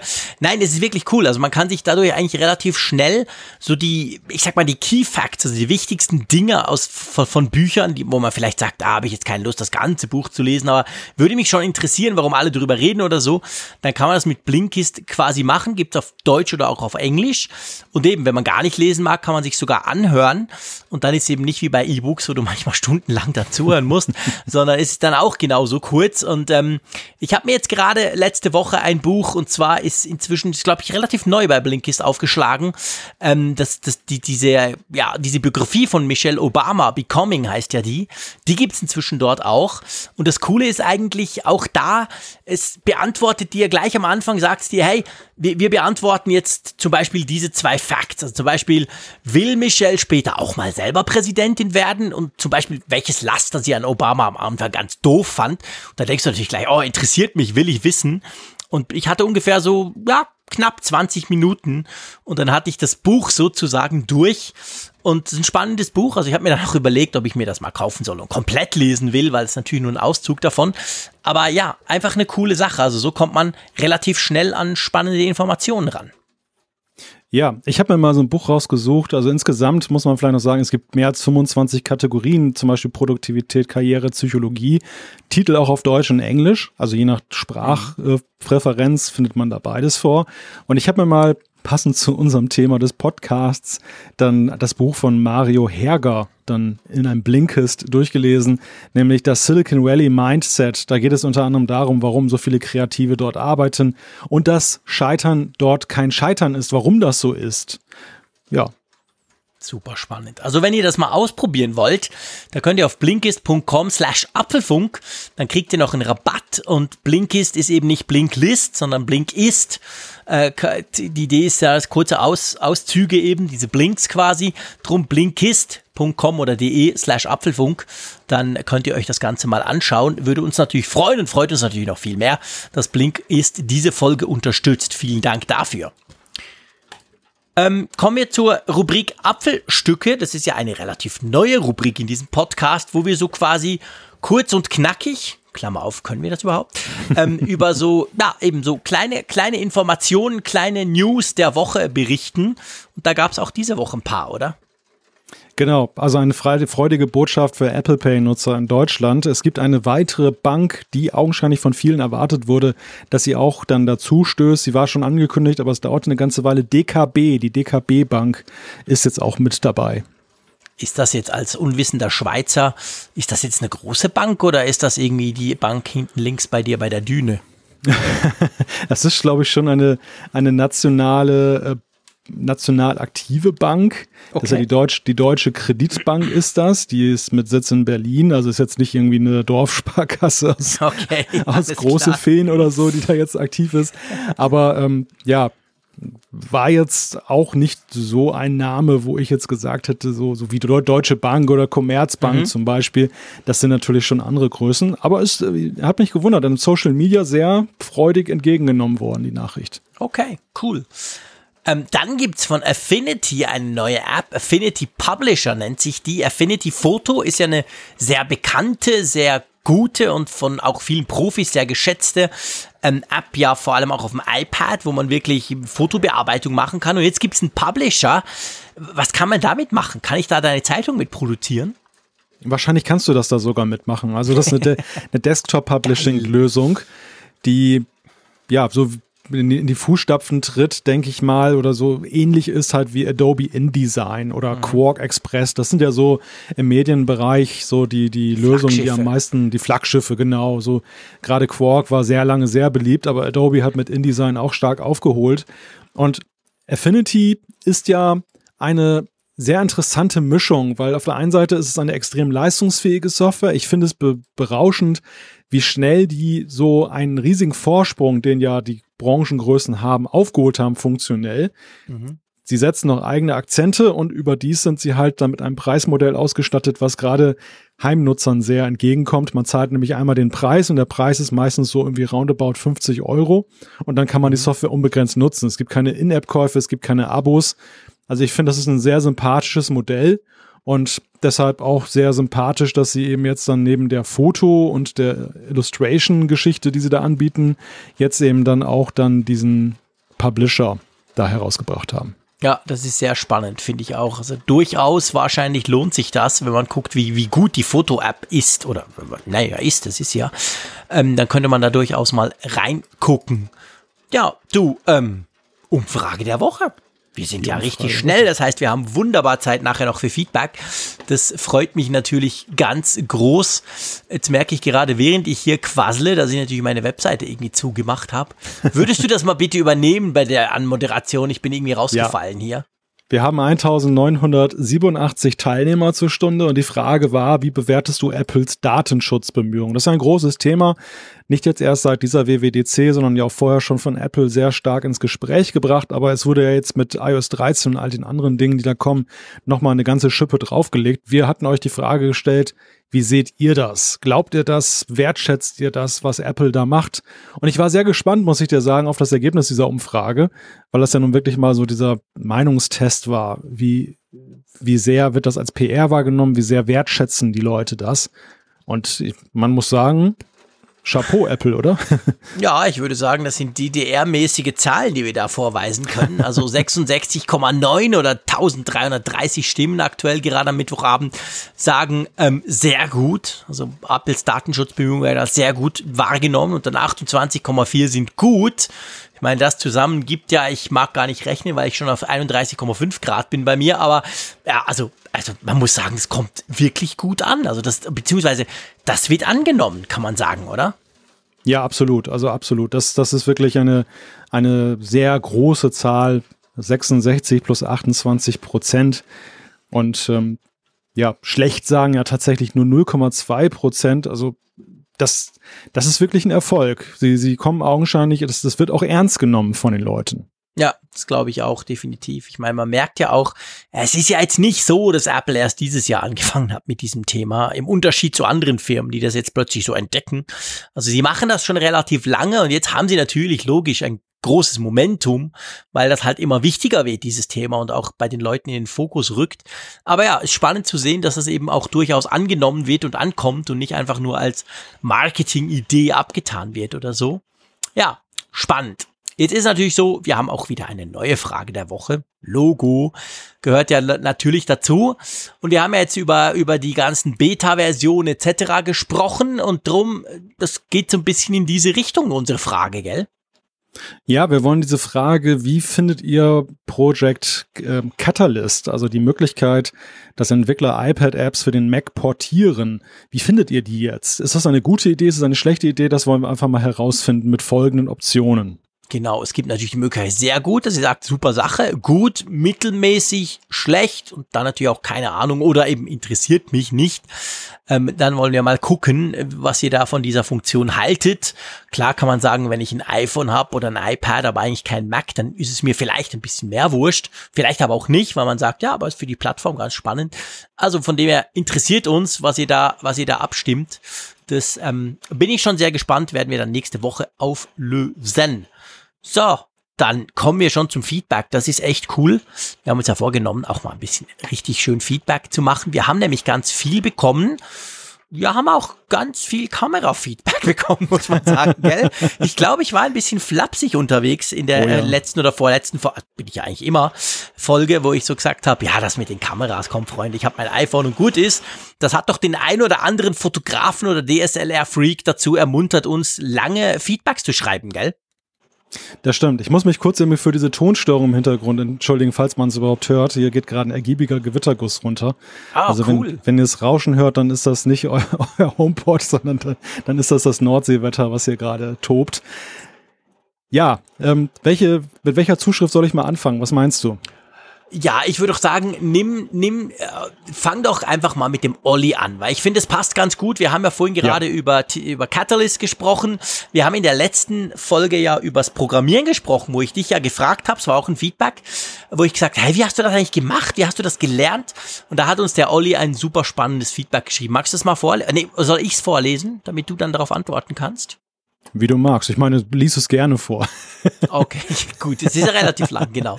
Der Olli schreibt, also ich habe vor 20 Jahren Informatik studiert und bin seitdem in der gewerbemäßigen Softwareentwicklung als Entwickler und seit achteinhalb Jahren als Softwareentwicklungsteamleiter tätig. Daher maße ich mir mal an, etwas über das Programmieren sagen zu können wie auch ich, haben wohl die meisten professionellen Softwareentwickler sich das Programmieren selbst beigebracht. Jetzt gibt es zwar vielleicht an der Uni einen Kurs dafür, aber 95 Prozent der guten Entwickler kon konnten schon vor der Uni programmieren. In einem Informatikstudium lernt man eher Theorie, Basics und die Welt drumrum. Wenn du dir, also der Malte, also das Programmieren selbst beigebracht hast, dann bist du erstmal in bester Gesellschaft und hast du hauptsächlich bewiesen, dass du logisch, mathematisch denken kannst und damit hast du ein Talent, das nicht so viele Leute haben. Meiner Meinung nach ist das Erstellen von UI-zentrischen Software mit ein bis drei Entwicklern ohne größere Skalierungsanforderungen und ohne Budgetgrenzen von jedem intelligenten Menschen machbar. Intelligent ist in Anführungszeichen Ausrufezeichen. Wo man ausgebildete und vor allem erfahrene Softwareentwickler braucht, ist, wenn das Team, also eigentlich das Projekt, groß wird, wenn viele Softwarekomponenten zusammenspielen müssen, wenn da ordentlich Last draufkommt oder wenn es einfach darum geht, ökonomisch limitiert zu arbeiten. Ich sage gelegentlich, das ist so wie beim Kochen. Es gibt Hobbyköche, die kochen viel leckerer als Restaurantköche, aber die hätten trotzdem ein Problem, weil man ihnen sagt, koch mal zwischen 18 und 21 Uhr für 100 Personen in dieser kleinen Küche und allen wollen was anderes und sie wollen es schnell und es darf nur x Euro pro Gericht kosten. Also, Malte, hau weiter in die Tasten, denn die App Funkgerät und dein Backend ist top. Vielen Dank und immer dran denken, Programmieren ist das neue Stricken. Ah, ein herrliches Feedback. Es ist einfach fantastisch. Ich liebe unsere Feedbacks, die unsere Hörerinnen und Hörer uns so schreiben. Aber das ist wirklich ein großartiges, vor allem das mit dem Kochen, das spricht mich total mhm. an, weil da kann ich es mir vorstellen, weißt du? Das finde ich mhm. einen ganz, ganz tollen Vergleich. Da kann ich mir das, da, da kann ich mir das so ein bisschen vorstellen. Wie siehst du das so? Ja, ich finde auch dieses Beispiel, was Olli da, da gewählt hat, das ist halt so eine ganz großartige Analogie, weil man halt eben wirklich auch das, den Unterschied schön daraus herausarbeiten kann. Dass also jemand, der Hobbykoch ist, kann ja auch wirklich klasse Essen machen. Der kann auch Gerichte kreieren. Der kann Dinge machen, wo Leute dann sagen, das kann nur er und das ist so sensationell. Aber auf der anderen Seite sind es eben so Sachen wie zum Beispiel, kann der dann auch aber gleich eine Tafel von eben 500 Leuten mhm, dann eben genau. machen, wo es dann eher um organisatorische Fragen zum Beispiel geht. Und das, das ist halt so, oder auch generell dieses, dieser Unterschied Hobby und Beruf. Also der Hobbymann kann sich das aussuchen, wann und wie er kocht. Mhm. Der andere muss halt abliefern. Der, der muss genau. halt eben dann bringen. Ja, und das, das ist halt einfach eine, eine wunderbare Zuschrift, die das ähm, auf den Punkt bringt. Ja, genau. Ist übrigens spannend. Ich höre ja bei dir im Hintergrund, das hört ihr wahrscheinlich auch, liebe Hörerinnen und Hörer, bei Malte donnert's und gewittert's ganz heftig. Ich habe jetzt, während du da gesprochen hast, hatte ich lightningmaps.org aufgemacht. Das ist ja nur eine Webseite, wo man wirklich Blitze in Echtzeit nachschauen kann. Und es war tatsächlich so, während du gesprochen hast, ist ein Blitz eingeschlagen auf, der, auf, auf dieser Karte und man hat's dann im Hintergrund so leicht ein bisschen gehört. Interessant, also bei dir ist gerade ziemlich übel Wetter. Bei mir leider noch nicht, bei mir ist es immer noch tierisch heiß. Ja, bei mir darf das gerne wieder zu Ende gehen. Hier, unter, hier unterm Dach ist das dann nicht so das größte Vergnügen, wenn die Welt gerade untergeht. Ach ja, das kriegen wir hin und sonst dieses Live im Apfelfunk, das wäre auch mal was, oder? Oh Mann. das letzte Lebenszeichen. Nein, jetzt untersteh dich, dummes Zeug. Aber das stört uns nicht. Also so schlimm ist es nicht, by the way. Also das, das, das macht gar nichts. Das ist kein Problem. Es da bei dir ein bisschen donnert, aber es ist spannend auf der Karte zu sehen. Also es ist sowieso eine super spannende Karte. Kann ich euch durchaus jetzt in der Jahreszeit, wo wir viele Gewitter haben, mal empfehlen. Lightningmaps.org. Es gibt, wenn ihr das wissen wollt, wie das funktioniert, gibt es da einen schönen Artikel auch dazu, glaube ich, auf Wikipedia, wie das technisch funktioniert, warum man überhaupt Blitze da so anzeigen lassen kann. Aber ja, sehr interessant. Dann lass uns mal zu einem äh, anderen Feedback kommen und ich schlage vor, wir nehmen doch einfach gleich das erste, weil das auch noch mal so ein bisschen mit äh, Entwicklung zusammenhängt. Das ist der Jan. Und der Jan hat geschrieben, ich bin ja kein Entwickler, aber wenn ich es richtig in Erinnerung habe, dann bietet Apple für ältere Geräte die Möglichkeit, sie die jeweils letzte kompatible Version der App zu laden. Das wäre doch die Möglichkeit, den neuesten Scheiß, Catalyst App und eine bedingte Abwärtskompatibilität, keine neuen Updates zu erhalten, sagt er, glaube ich, ein bisschen mit Blick auch auf Funkgerät. Äh, ja, ja, genau. Also er bezieht sich quasi auf, wir haben äh, bei der Vorstellung von iOS 13, Catalyst und all den Sachen, haben wir drüber gesprochen, ja, hey, cool, jetzt kommt Funkgerät auf den Mac und du hast dann so ein bisschen gesagt, ja, so ganz so einfach ist es ja nicht. So einfach, weil du warst eigentlich zu faul, aber okay, du hast es wunderbar erklärt. Nein, natürlich nicht, der Malz ist überhaupt nicht faul, sondern du hast wirklich erklärt mit der Kompatibilität und man muss dann eben auch alte Sachen quasi weglassen, etc. pp. Und ähm, das wäre dann schwierig, dann können andere dann unter Umständen mit älteren Geräten, Funkgerät, unsere App nicht mehr ausprobieren und so. Ähm, das mit diesen älteren, das würde ja dann aber heißen, also wäre es denn dann möglich, dass du Funkgerät machst, iOS 13, also tauglich oder iOS 13 only? Und wenn ich dann noch ein iOS 11 Gerät hätte, zeigt es mir Funkgerät einfach an mit der Version. Also Ist diese das wirklich so? Ja, diese Option bietet Apple aktiv an. Du kannst bei App Store Connect, das ist ja dieses Portal, was du als Entwickler nutzt, um deine App dann da einzustellen, mhm. kannst du eben den Haken setzen, welche Versionen rückwirkend dann verfügbar sind. Und rückwirkend verfügbar sind sie tatsächlich nur für diejenigen, die eben dann eine eine aktuellere Systemvoraussetzung, zum Beispiel jetzt iOS 13, was sie nicht installieren können, dann eben nicht unterstützen. Und okay. du kannst, du kannst im Rückblicken aber auch sagen, dass du bestimmte Releases rausnimmst, weil manchmal ist es ja so, du bringst ja manchmal auch Updates raus, weil sie einen Fehler korrigieren, ja, genau. der fatal ist, oder weil du beispielsweise ein rechtliches Problem hast, dass irgendeine Sache darfst du nicht mehr in deiner App haben und du bereinigst sie durch ein Update, dann wäre es natürlich fatal, wenn Leute dann das irgendwie noch Jahre später laden könnten genau. und dann entweder diesen Fehler, diese Sicherheitslücke oder diesen Rechtsverstoß dann nochmal wieder auf ihr Gerät hieven. Also du kannst das schon ausschließen als Entwickler. Ja, das ist natürlich immer so eine Sache. Also generell ist das ja mit der, mit der Rückwärtskompatibilität und, und diesen Sachen halt immer, auf der einen Seite möchte man das anbieten, auf der anderen Seite ist es ja eine schier unüberblickbare Masse von Sachen, was da auch passieren und schiefgehen kann. Ja, klar. Du kannst ja nicht für jedes Szenario so ein Testgerät bereithalten. Mhm. Ja, genau. Also das ist schwierig. Und wir wollen dich da ja auch gar nicht irgendwie in eine Ecke drängen, dass du das jetzt machen musst. Du wirst es sowieso ausprobieren, wie ich dich kenne. Du wirst da irgendwas rausberumpröbeln oh ja, dran. Oh ja. Aber von dem her gesehen, naja, wir schauen mal. Jetzt haben wir ja Funkgerät 1.6 mit dem großen iPad-Update sozusagen draußen. Und das ist auch eine schöne Sache. Gut, ähm, nächste, nächstes Feedback kommt von Markus. Das betrifft ähm, unser tolles Frankfurt-Event. Er schreibt, ich freue mich schon sehr auf Frankfurt 2.0, auch wenn ich leider nicht live vor Ort dabei sein kann. Hoffentlich gibt es wieder wie letztes Jahr einen Video-Livestream. Dann wäre die ganze Apfelfunk-Familie zu Gast in meinem Wohnzimmer. Gibt es, oder? Ja, das kann man heute hier dann etwa etwas mehr als einen Monat vorher sagen. Es wird definitiv einen Livestream geben, das, das haben wir schon vereinbart. Die, die offene Frage, die kann ich heute noch nicht beantworten oder wir beide noch nicht beantworten, ist, worüber wird es den Livestream geben? Also es wird ihn mindestens wohl auf Facebook geben. Vielleicht kriegen wir es mit YouTube hin, da checken wir momentan noch. Aber wenn ihr nicht live dabei sein könnt, also ihr könnt live dabei sein aus der Ferne. Genau, das wird auf jeden Fall klappen und unabhängig, was wir live live streamen, wir kriegen das Video sowieso, wir hauen das danach sowieso auch auf unseren YouTube-Kanal. Also das, das ist sowieso schon mal klar. Das kann man sich dann später auch noch angucken und es gibt dann noch eine Audiofolge etc. pp. Es gibt ganz viel von uns rund um das Frankfurt 2.0 Event, aber wir werden schon schauen, dass ihr eben auch live dabei sein könnt. Ah, ich freue mich drauf. Wunderbar. Ja, dann ist es ja. auch noch heiß. Dann ist auch noch Sommer. Also es ist gar nicht mehr so lange hin. Das stimmt tatsächlich. Das wird eine großartige Sache. Ja, ähm, magst du mal das nächste Feedback? Äh, und zwar wollen wir den Jodok nehmen. Finde ich ein spannendes Feedback. Ja, ja, da gebe ich dir recht. Jodok hat uns geschrieben, ich wollte wissen, wie ihr das handhabt mit euren Apple Watches. Macht ihr da Cases drauf oder nicht? Und wenn ja, welche? Ich weiß, bei den iPhones ist das ja kein Thema, aber bei der Watch ist das doch schon was anderes. Und ich habe des Öfteren gelesen, dass die Funktionalität eingeschränkt wird mit diversen Cases.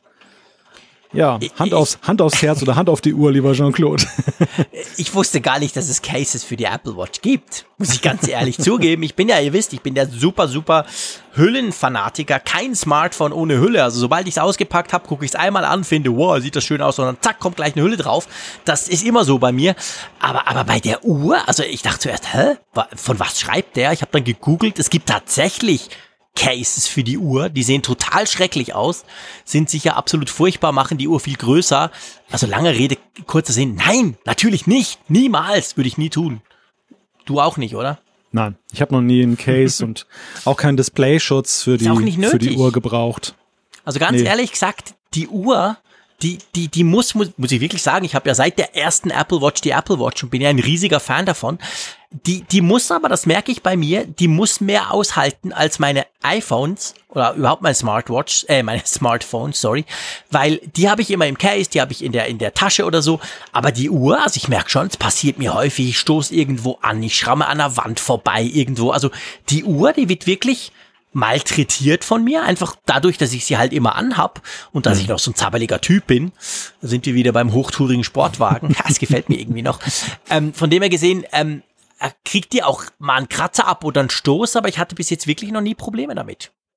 Ja, also meine Langzeitbeobachtung war die Series 0, die ich ja wirklich von Anbeginn Dampfantrieb, Dampfantrieb. Genau, auch ja ewig noch getragen habe. Erst ja mit der Series 4 habe ich sie abgelöst. Und diese Uhr ist in einem tadellosen Zustand. Sie hat eine kleine Delle. Also irgendwann habe ich mir mal, irgendwo bin ich da, glaube ich, gegen einen Türrahmen damit ge mhm. gelaufen. Mhm.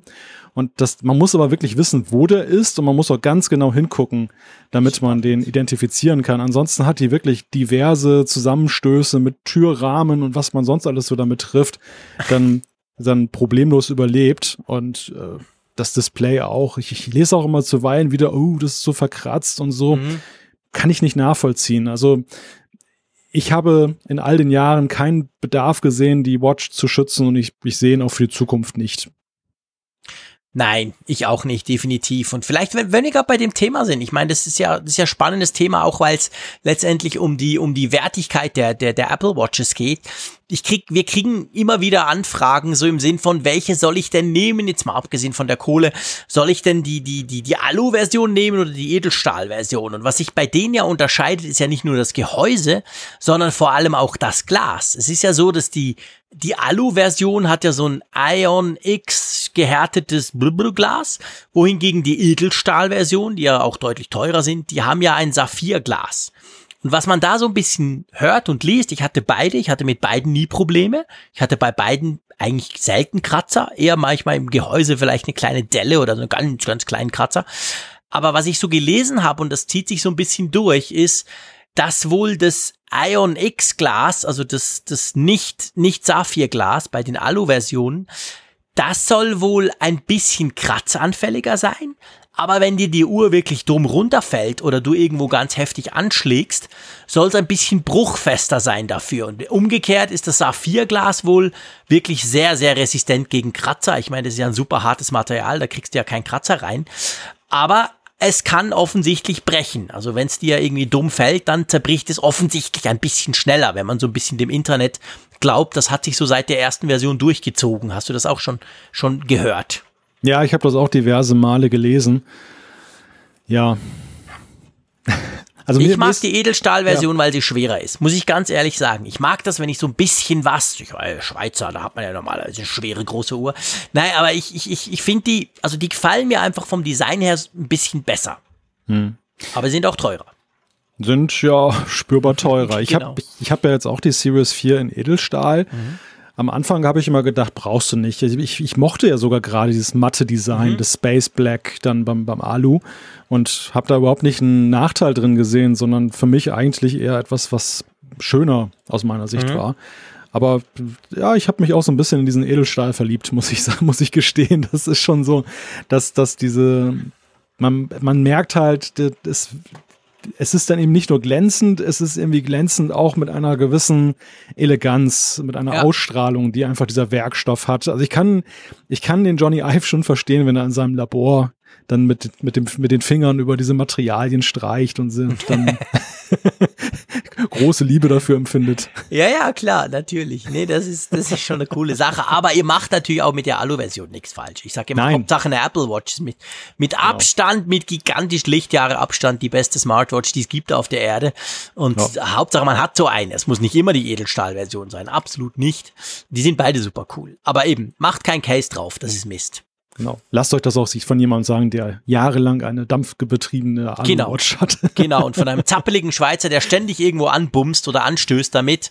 Absolut alles kein Problem. Ein, ein Gehäuse braucht das Teil nicht, hat schon eins. Gut. Ähm, wo wollen wir denn hinspringen?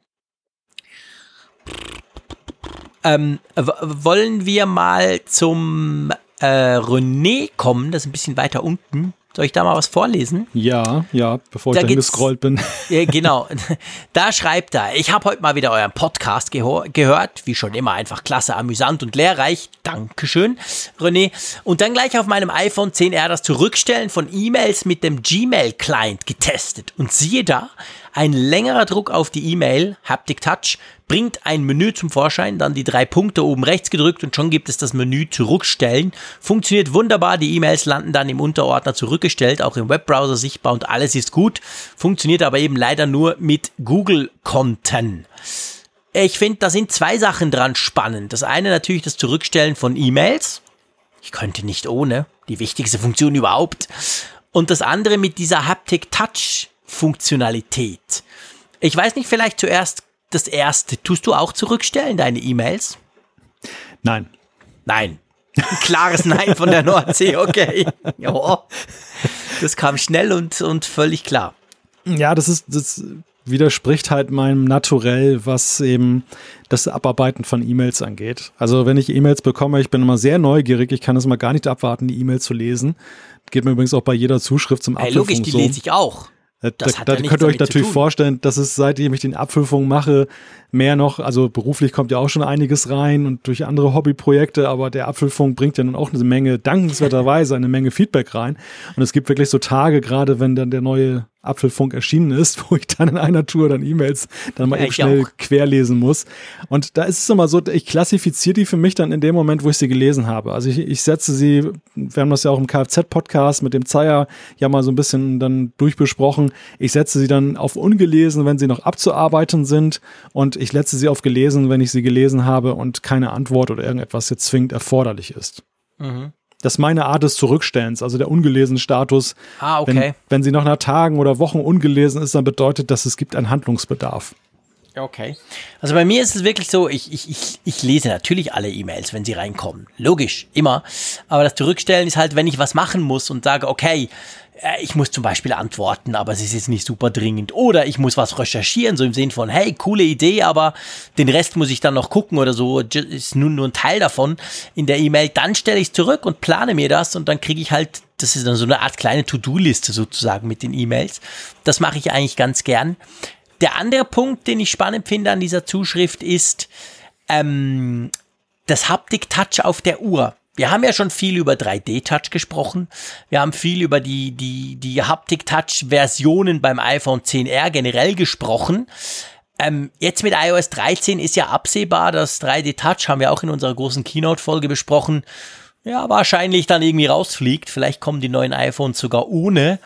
Du hast ja jetzt auch schon ein bisschen mit der Beta gespielt, wo vieles anderes ist. Wie ist das so mit diesem ganzen Haptik-Touch-Zeug? Brauchst du das viel? Also mich bringt es eher noch davon ab, als dass es mich da hinführt. Obwohl Apple das, das ganze Thema, so zumindest bei den System-Apps, ist mein Eindruck, jetzt stärk, noch stärker fokussiert oder forciert. Also es, es gibt, mhm. finde ich, mehr Support noch für diese, diese 3D-Touch-Nachfolgegeschichte, ja. als das eben zu 3D-Touch-Zeiten jemals der Fall war.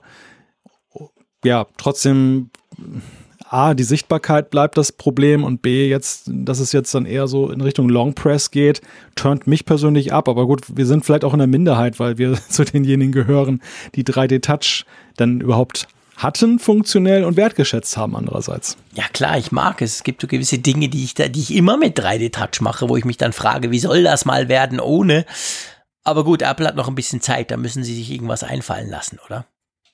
Ja, ja, ich bin nach wie vor der Ansicht, 3D Touch hat ein Sichtbarkeitsproblem und nicht ein, ja, ein, ein genau Akzeptanzproblem. das Akzeptanzproblem ist eine Folge der mangelnden Sichtbarkeit. Ja, ja genau. Und, und, da ändert auch diese neue Haptic-Touch-Geschichte ja nichts dran, weil es ist nee. genauso unsichtbar wie vorher. Und das wird man irgendwie auch nicht lösen können. Wie willst du das auch machen? Wir haben schon oft darüber philosophiert hier im, im Podcast.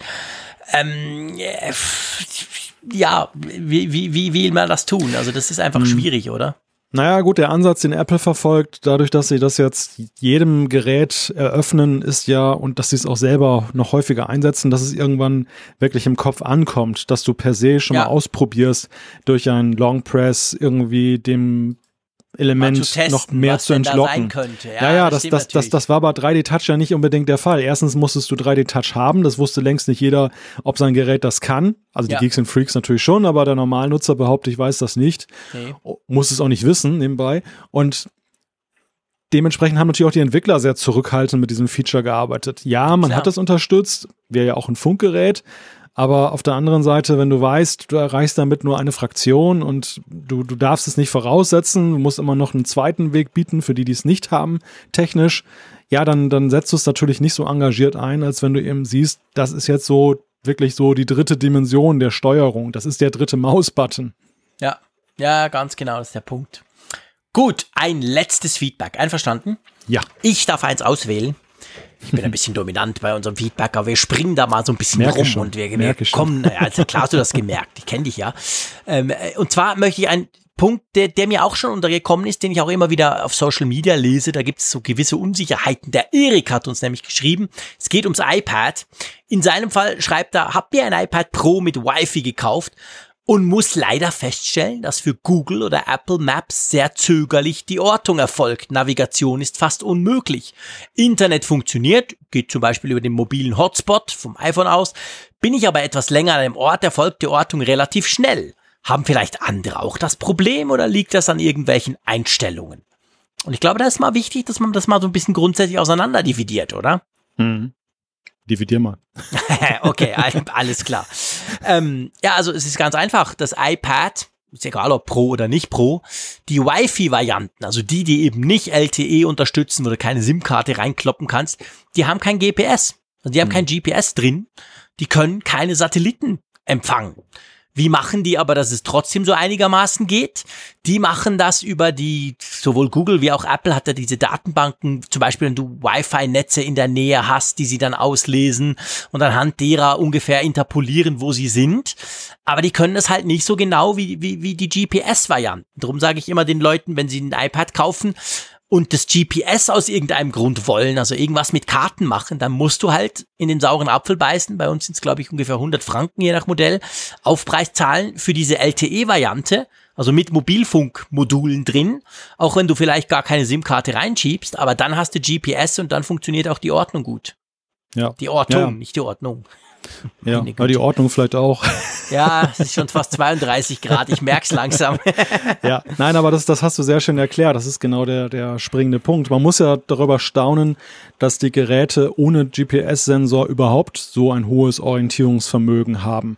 Ja, das, es ist das, super das, erstaunlich. Dass, dass man überhaupt damit so arbeiten kann und zu, zu Resultaten kommt, dass man so wie jetzt im Falle der Zuschrift nicht sagt, das ist Schrott, sondern einfach nur sagt, hm, ist irgendwie langsamer, warum ist es langsamer?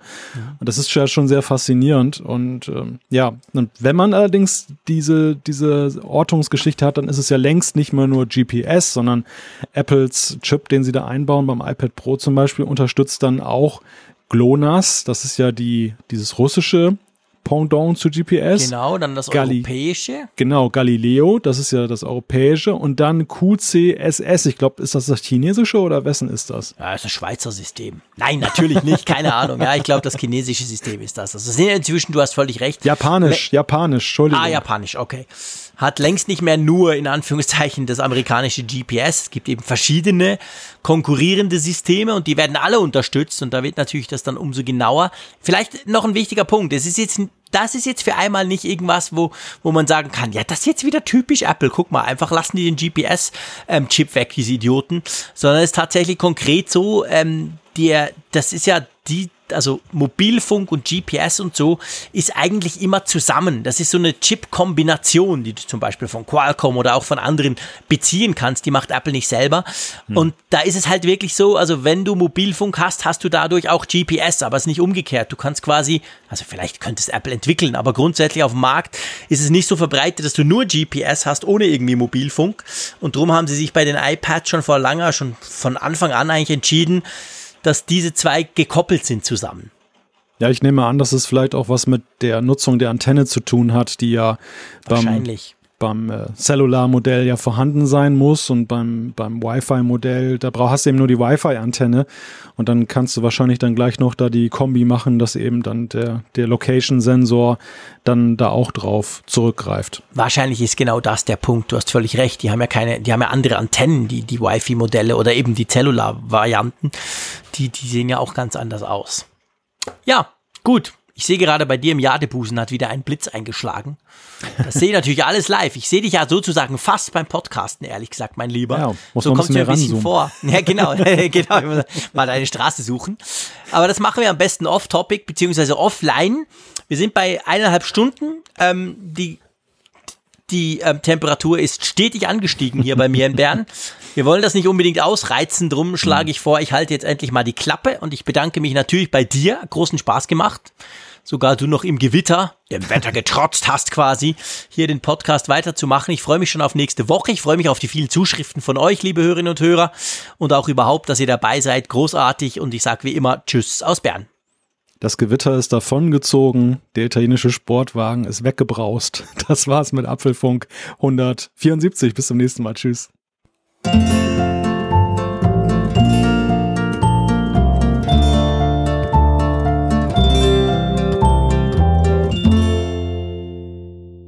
Auf Empfang mit Funkgerät, der App zum Apfelfunk.